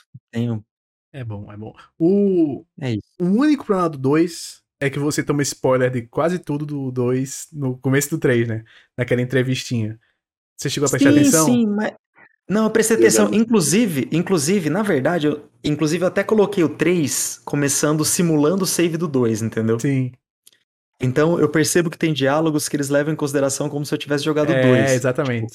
Como é que foi o. Como é que você fez? Aí eu Deixa eu escolho. te perguntar tipo, uma ah, eu coisa. matei fulano, então deixei fulano escapar e tal. Teve algum personagem sem cabelos que apareceu pra você em uma determinada missão secundária do The Witcher 3? Ah, teve vários, teve vários, Não, né? tem um específico, assim, tem um que é marcante. Tem um cara que é muito marcante, assim, que aparece. Quando você vê, você vê a figura, essa figura aqui, você fica hum, bombado, assim, forte. Muito forte. assim. Hum, sei Sabe quem qual é? Não, o homem sabe quem é, sabe quem é. Mas ele tá mais no, no, no- No no começo, final do jogo, comecinho do No, jogo. com- no comecinho? Comecinho. Ah, então eu sei quem é. Sabe quem é, né? Ah, não, eu sei quem é. Sabe. Eu, eu acho que eu sei quem é. Ele vai ser um vilão de uma das DLCs, né? eu já tinha não. tomado. Não, esse aí é outro cara. Esse é outro cara. Ah, tá, esse é outro cara. é outro Ah, cara. Mas tá. eu acho que esse daí talvez não tenha aparecido. Se não apareceu, é melhor. Porque aí você não tomou spoiler de uma coisa muito importante do 2. Muito, muito importante. Eu acho a história do 2 melhor que a do 3. É, eu também gosto mais da história do 2. Sabe uma coisa do 1 que eu acho que funcionaria muito bem no 3? Que o 1 tem o esquema de postura. O 1 tem postura parecida com Ghost of Tsushima. Ele tem uma postura alta pra você lutar contra inimigos maiores, uma postura baixa pra você lutar contra inimigos mais ágeis e uma postura pra você lutar contra bando, Sim. que é uma postura que o Geralt fica doidão balançando as espadas assim numa micareta muito louca, sabe? Só que é, é- isso daí é uma coisa que eu acho que, fu- que funcionaria legal de ter, que não tem. E uma coisa que tem no 1 também é, é, é o 1 é bem mais RPGzão, assim, tem distribuição de pontos, onde você vai escolhendo é, a distribuição de pontos de uma forma muito diferente de como é feita a evolução do 3, sabe? Ué, Ele é mas muito mais RPG, assim, tem uma árvore de habilidades muito mais, sabe? Muito maior. Você, você não acha que é mais negócio de repente esperar o remake? É. Não esperar terminar o 3 e de repente jogar o remake, porque o pessoal Sabe fala de que uma eu- coisa, cara? Eu tô gostando do 1. Olha. Estranho, né? Porque todo mundo fala pra mim, ai, É, se é mais você, se você tem. conseguir jogar um. Cara, eu tô gostando do 1. Entendeu? Eu tô gostando. Tô gostando do combate do 1. Eu tô gostando do combate porque eu achei que fosse uma coisa assim, mas é um combate dinâmico. Ele é dinâmico, viu? O É- que mais me incomodou do o 1 que, que fui tentar ajuda jogar Flash no nosso foi a caso? câmera. A gente tem, a gente tem o, o RGM antigo, a gente já jogou muita tranqueira antes. Tem essa também. Tem essa também. Daí a gente pode se dar ao luxo de jogar uma coisa agora que talvez seja mais travada, né? Então, o jogo envelheceu, envelheceu, mas, Mas eu, eu também. também envelheci. perfeito, perfeito. Basicamente é isso. perfeito. Ô, ô, Pedro, você também Gostou achou. do Biomutant? Aquele combate horroroso. Puta, não, Não, não era não, Biomutant? Eu zerei, zerei Biomutant. instalei, Zerei Biomutant. desinstalei em seguida. Eu Horrível. zerei Biomutant, zerei Biomutant. De furry. Guerreiro. viu? Zerei, zerei. O pior é que eu até, eu, eu até me diverti um pouquinho nele. Eu achei só a, a história e a exploração foi o que mais me incomodou, assim.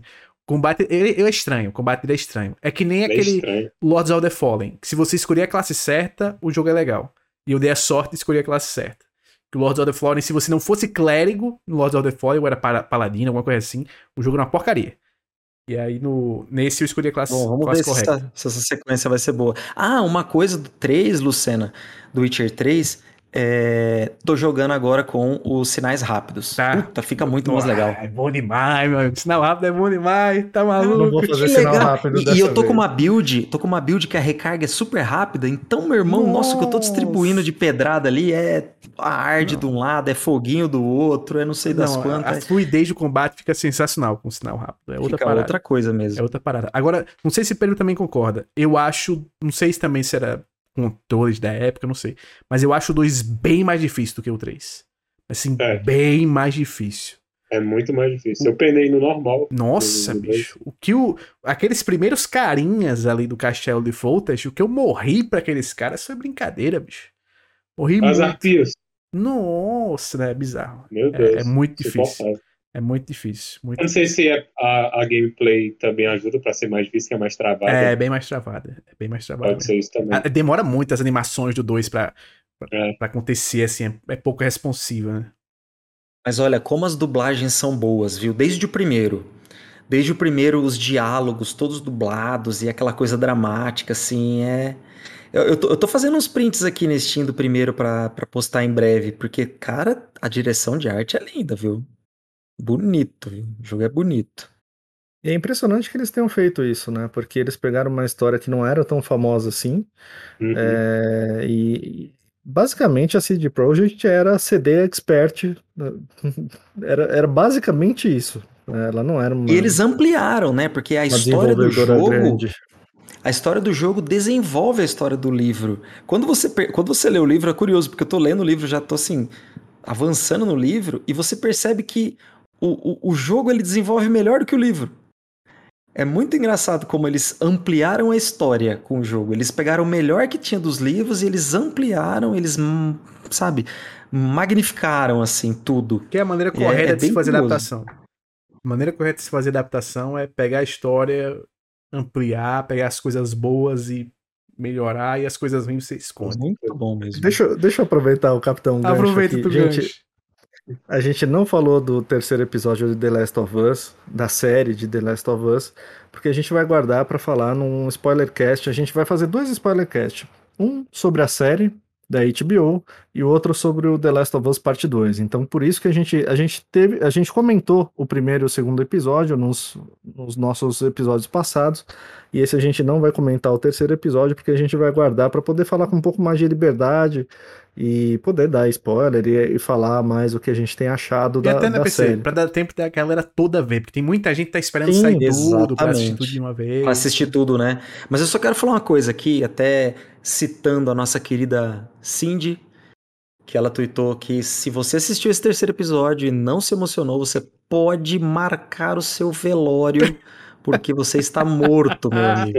Pode Liga. marcar o enterro. Liga pro É IML, liga pro IML, porque tem um corpo pra ele pegar aí. Pra mim, até agora, tá ali junto com o primeiro episódio entre o. Pra mim é um. Eu acho que é o melhor, cara. Eu acho que é o melhor. O primeiro episódio ele tem aquele impacto, mas esse episódio ele conta uma história bem diferente. Pra mim foi melhor. Deixa pro spoiler, cara. Deixa pro spoiler. Deixa pro. Espero que a, a série de Halo aprenda com a série de The Last of Us. O- Porque a primeira temporada achei uma porcaria. Aquele final da série de Halo foi Inclusive- tenso. Aquele, Inclusive, essa semana saiu né, uma, uma, uma notícia de que a, a, segunda temporada de Halo, segundo eles, vai ser mais próxima ao cânone dos jogos e tal. Tomara. Só Tomara, não né, cara? Porque inventem o casting, de botar o aquela casting é câmera. bom, né? Aquela câmera em primeira pessoa que botaram Nossa, muito tosco, foi a coisa mais velho. tosca que eu vi nos últimos anos aquilo ali. Coisa horrível, desnecessária. Muito tosco. E aquela coisa do capacete Iron Man, né? Que mostra o rosto É. do, do Master Chief o tempo todo, bicho. É- meu Deus do céu. Tinha pra quê. Mas é, é- é o que a gente falou. É o que a gente falou lá atrás. Não, não existe receita de bolo para as coisas. Não existe uma receita que vai funcionar, ou não é o gráfico ser realista, ou cel shading, ou, ou a obra é, é, ser de um FPS ou de um pós-apocalíptico. Não é isso. É como ela é adaptada. Se fizer uma boa adaptação, vai dar bom. Se fizer, se fizer uma adaptação com umas ideias meio nada a ver, tipo colocar em primeira pessoa ou em terceira pessoa, vai, vai ser complicado. É duro, é duro. Mas, gente, só a gente está partindo já para o final do episódio. Se você quiser mandar alguma história para gente, o e-mail é podcast é, fora do controle gmail.com. Aproveita, por favor, também para espalhar a palavra. Se você gostou do episódio, manda aí para seus amigos, coloca nos grupos de WhatsApp, grupo de Facebook, comunidade, gru- sei lá, grupo de Telegram, indica para o pessoal do trabalho, para quem você quiser ajuda o Fora do Controle a chegar mais longe, que você ajuda a gente a manter a bagunça aqui. E, por favor, se não segue ainda um de nós, as redes sociais estão aí no, no- na descrição, é só seguir. Mas para dar aquela reforçada, vamos passar as redes sociais. Pedro, onde o pessoal consegue te seguir, onde o pessoal consegue te encontrar Só nas redes Twitter sociais? mesmo. É arroba Pedriran. Arroba Pedro Irã, tá na descrição aí também, É. pessoal. É Pedro Irã ou Pedro Irã? Junto. Pedriran, sem o O do Ah, Pedro. Sem aí, o O do, do Pedro, né? É. O, Pedro o Irã. Oimudo. Ué, muda. O O é mudo. É porque me chamam assim, tipo, meu nome é Pedro Irã, mas as pessoas falam rápido. Aí sai Pedro Irã, entendeu? Justo, justo. Faz sentido. Ga- Gabaritou. E você, Gi, onde o pessoal te encontra? Eu tô no Twitter também, arroba na paz dos games, e no Instagram, Gisele Rocha87. Doutor Flash. Eu também tô no Twitter, na arroba flash underline night. E queria agradecer a presença do Pedrão aqui. Valeu, viu, cara, por ter vindo. Nós. A gente tá sempre trocando ideia aí, então foi um prazer junto. ter você no episódio aí, cara. Obrigadão. Eu agradeço. Nós. Mago Lucena, onde o pessoal te acompanha pra ver você jogando Forspoken? Ó, Twitch, Despertar Nerd, tem live sempre que dá. Sempre, sempre que dá. Sempre que dá, tá tendo live. O que significa que são duas, três vezes por semana no máximo, no máximo, no máximo, no máximo, no máximo. E aí lá tem muitas brincadeiras. Inclusive, inclusive, estamos com meta de chegar a 20 subs em breve. Então você que tem Prime, exclusivamente. Minha palavra pra você que tem Prime e não tá usando. Você chega lá na Twitch dá um Twitch Prime pra mim, um sub com Prime que não custa nada pra você e dá uma graninha pra mim. Não dê dinheiro, dê só o Prime. Só o Prime. Dinheiro não dê. Não dê, não vou aceitar o seu dinheiro. Quero só o seu Prime. Você que tem a coroinha. Me dê a sua coroinha com todo respeito. que eu aceito lá. Estarei jogando Forspoken, estarei jogando Hitman. Tem live reagindo às coisas. Por exemplo, ontem eu reagi, sabe o quê? Eu reagi àquele clipezinho da. que a, a PlayStation lançou, né? Aquele comercialzinho. É, lá. legalzinho, né? É, Legalzinho. frame a frame lá, vendo com a galera, fazendo as, né, as teorias, reagir a, a alguns canais, algumas opiniões por aí, opiniões sobre Forspoken, né, uma análise lá sobre Forspoken, eu escutei a análise e fiz uma crítica à forma que eu- a pessoa também fez análise. Porque eu achei meio porca a maneira como foi falado algumas coisas assim, tipo assim, obviamente você tem que criticar o jogo, mas tem que criticar de uma maneira justa, né? De uma maneira que não seja. é, você não pegue pesado gratuitamente não seja superficial demais. Então, essas paradinhas lá tem lá. E tem zoeira, tem, tem de tudo. E tem o Twitter também que você pode me seguir no Twitter, no Instagram e no TikTok. LucasLuciano84. É isso. Pra me seguir também é muito fácil. Minha rede principal é o Twitter, é arroba jogando sem hype. Lá na minha bio do perfil tem ali um Linktree com as outras redes. E o famigerado canal do YouTube que o Flash citou aqui também tá lá. Grande Se quiser se inscrever, A E3 do Fora do Controle.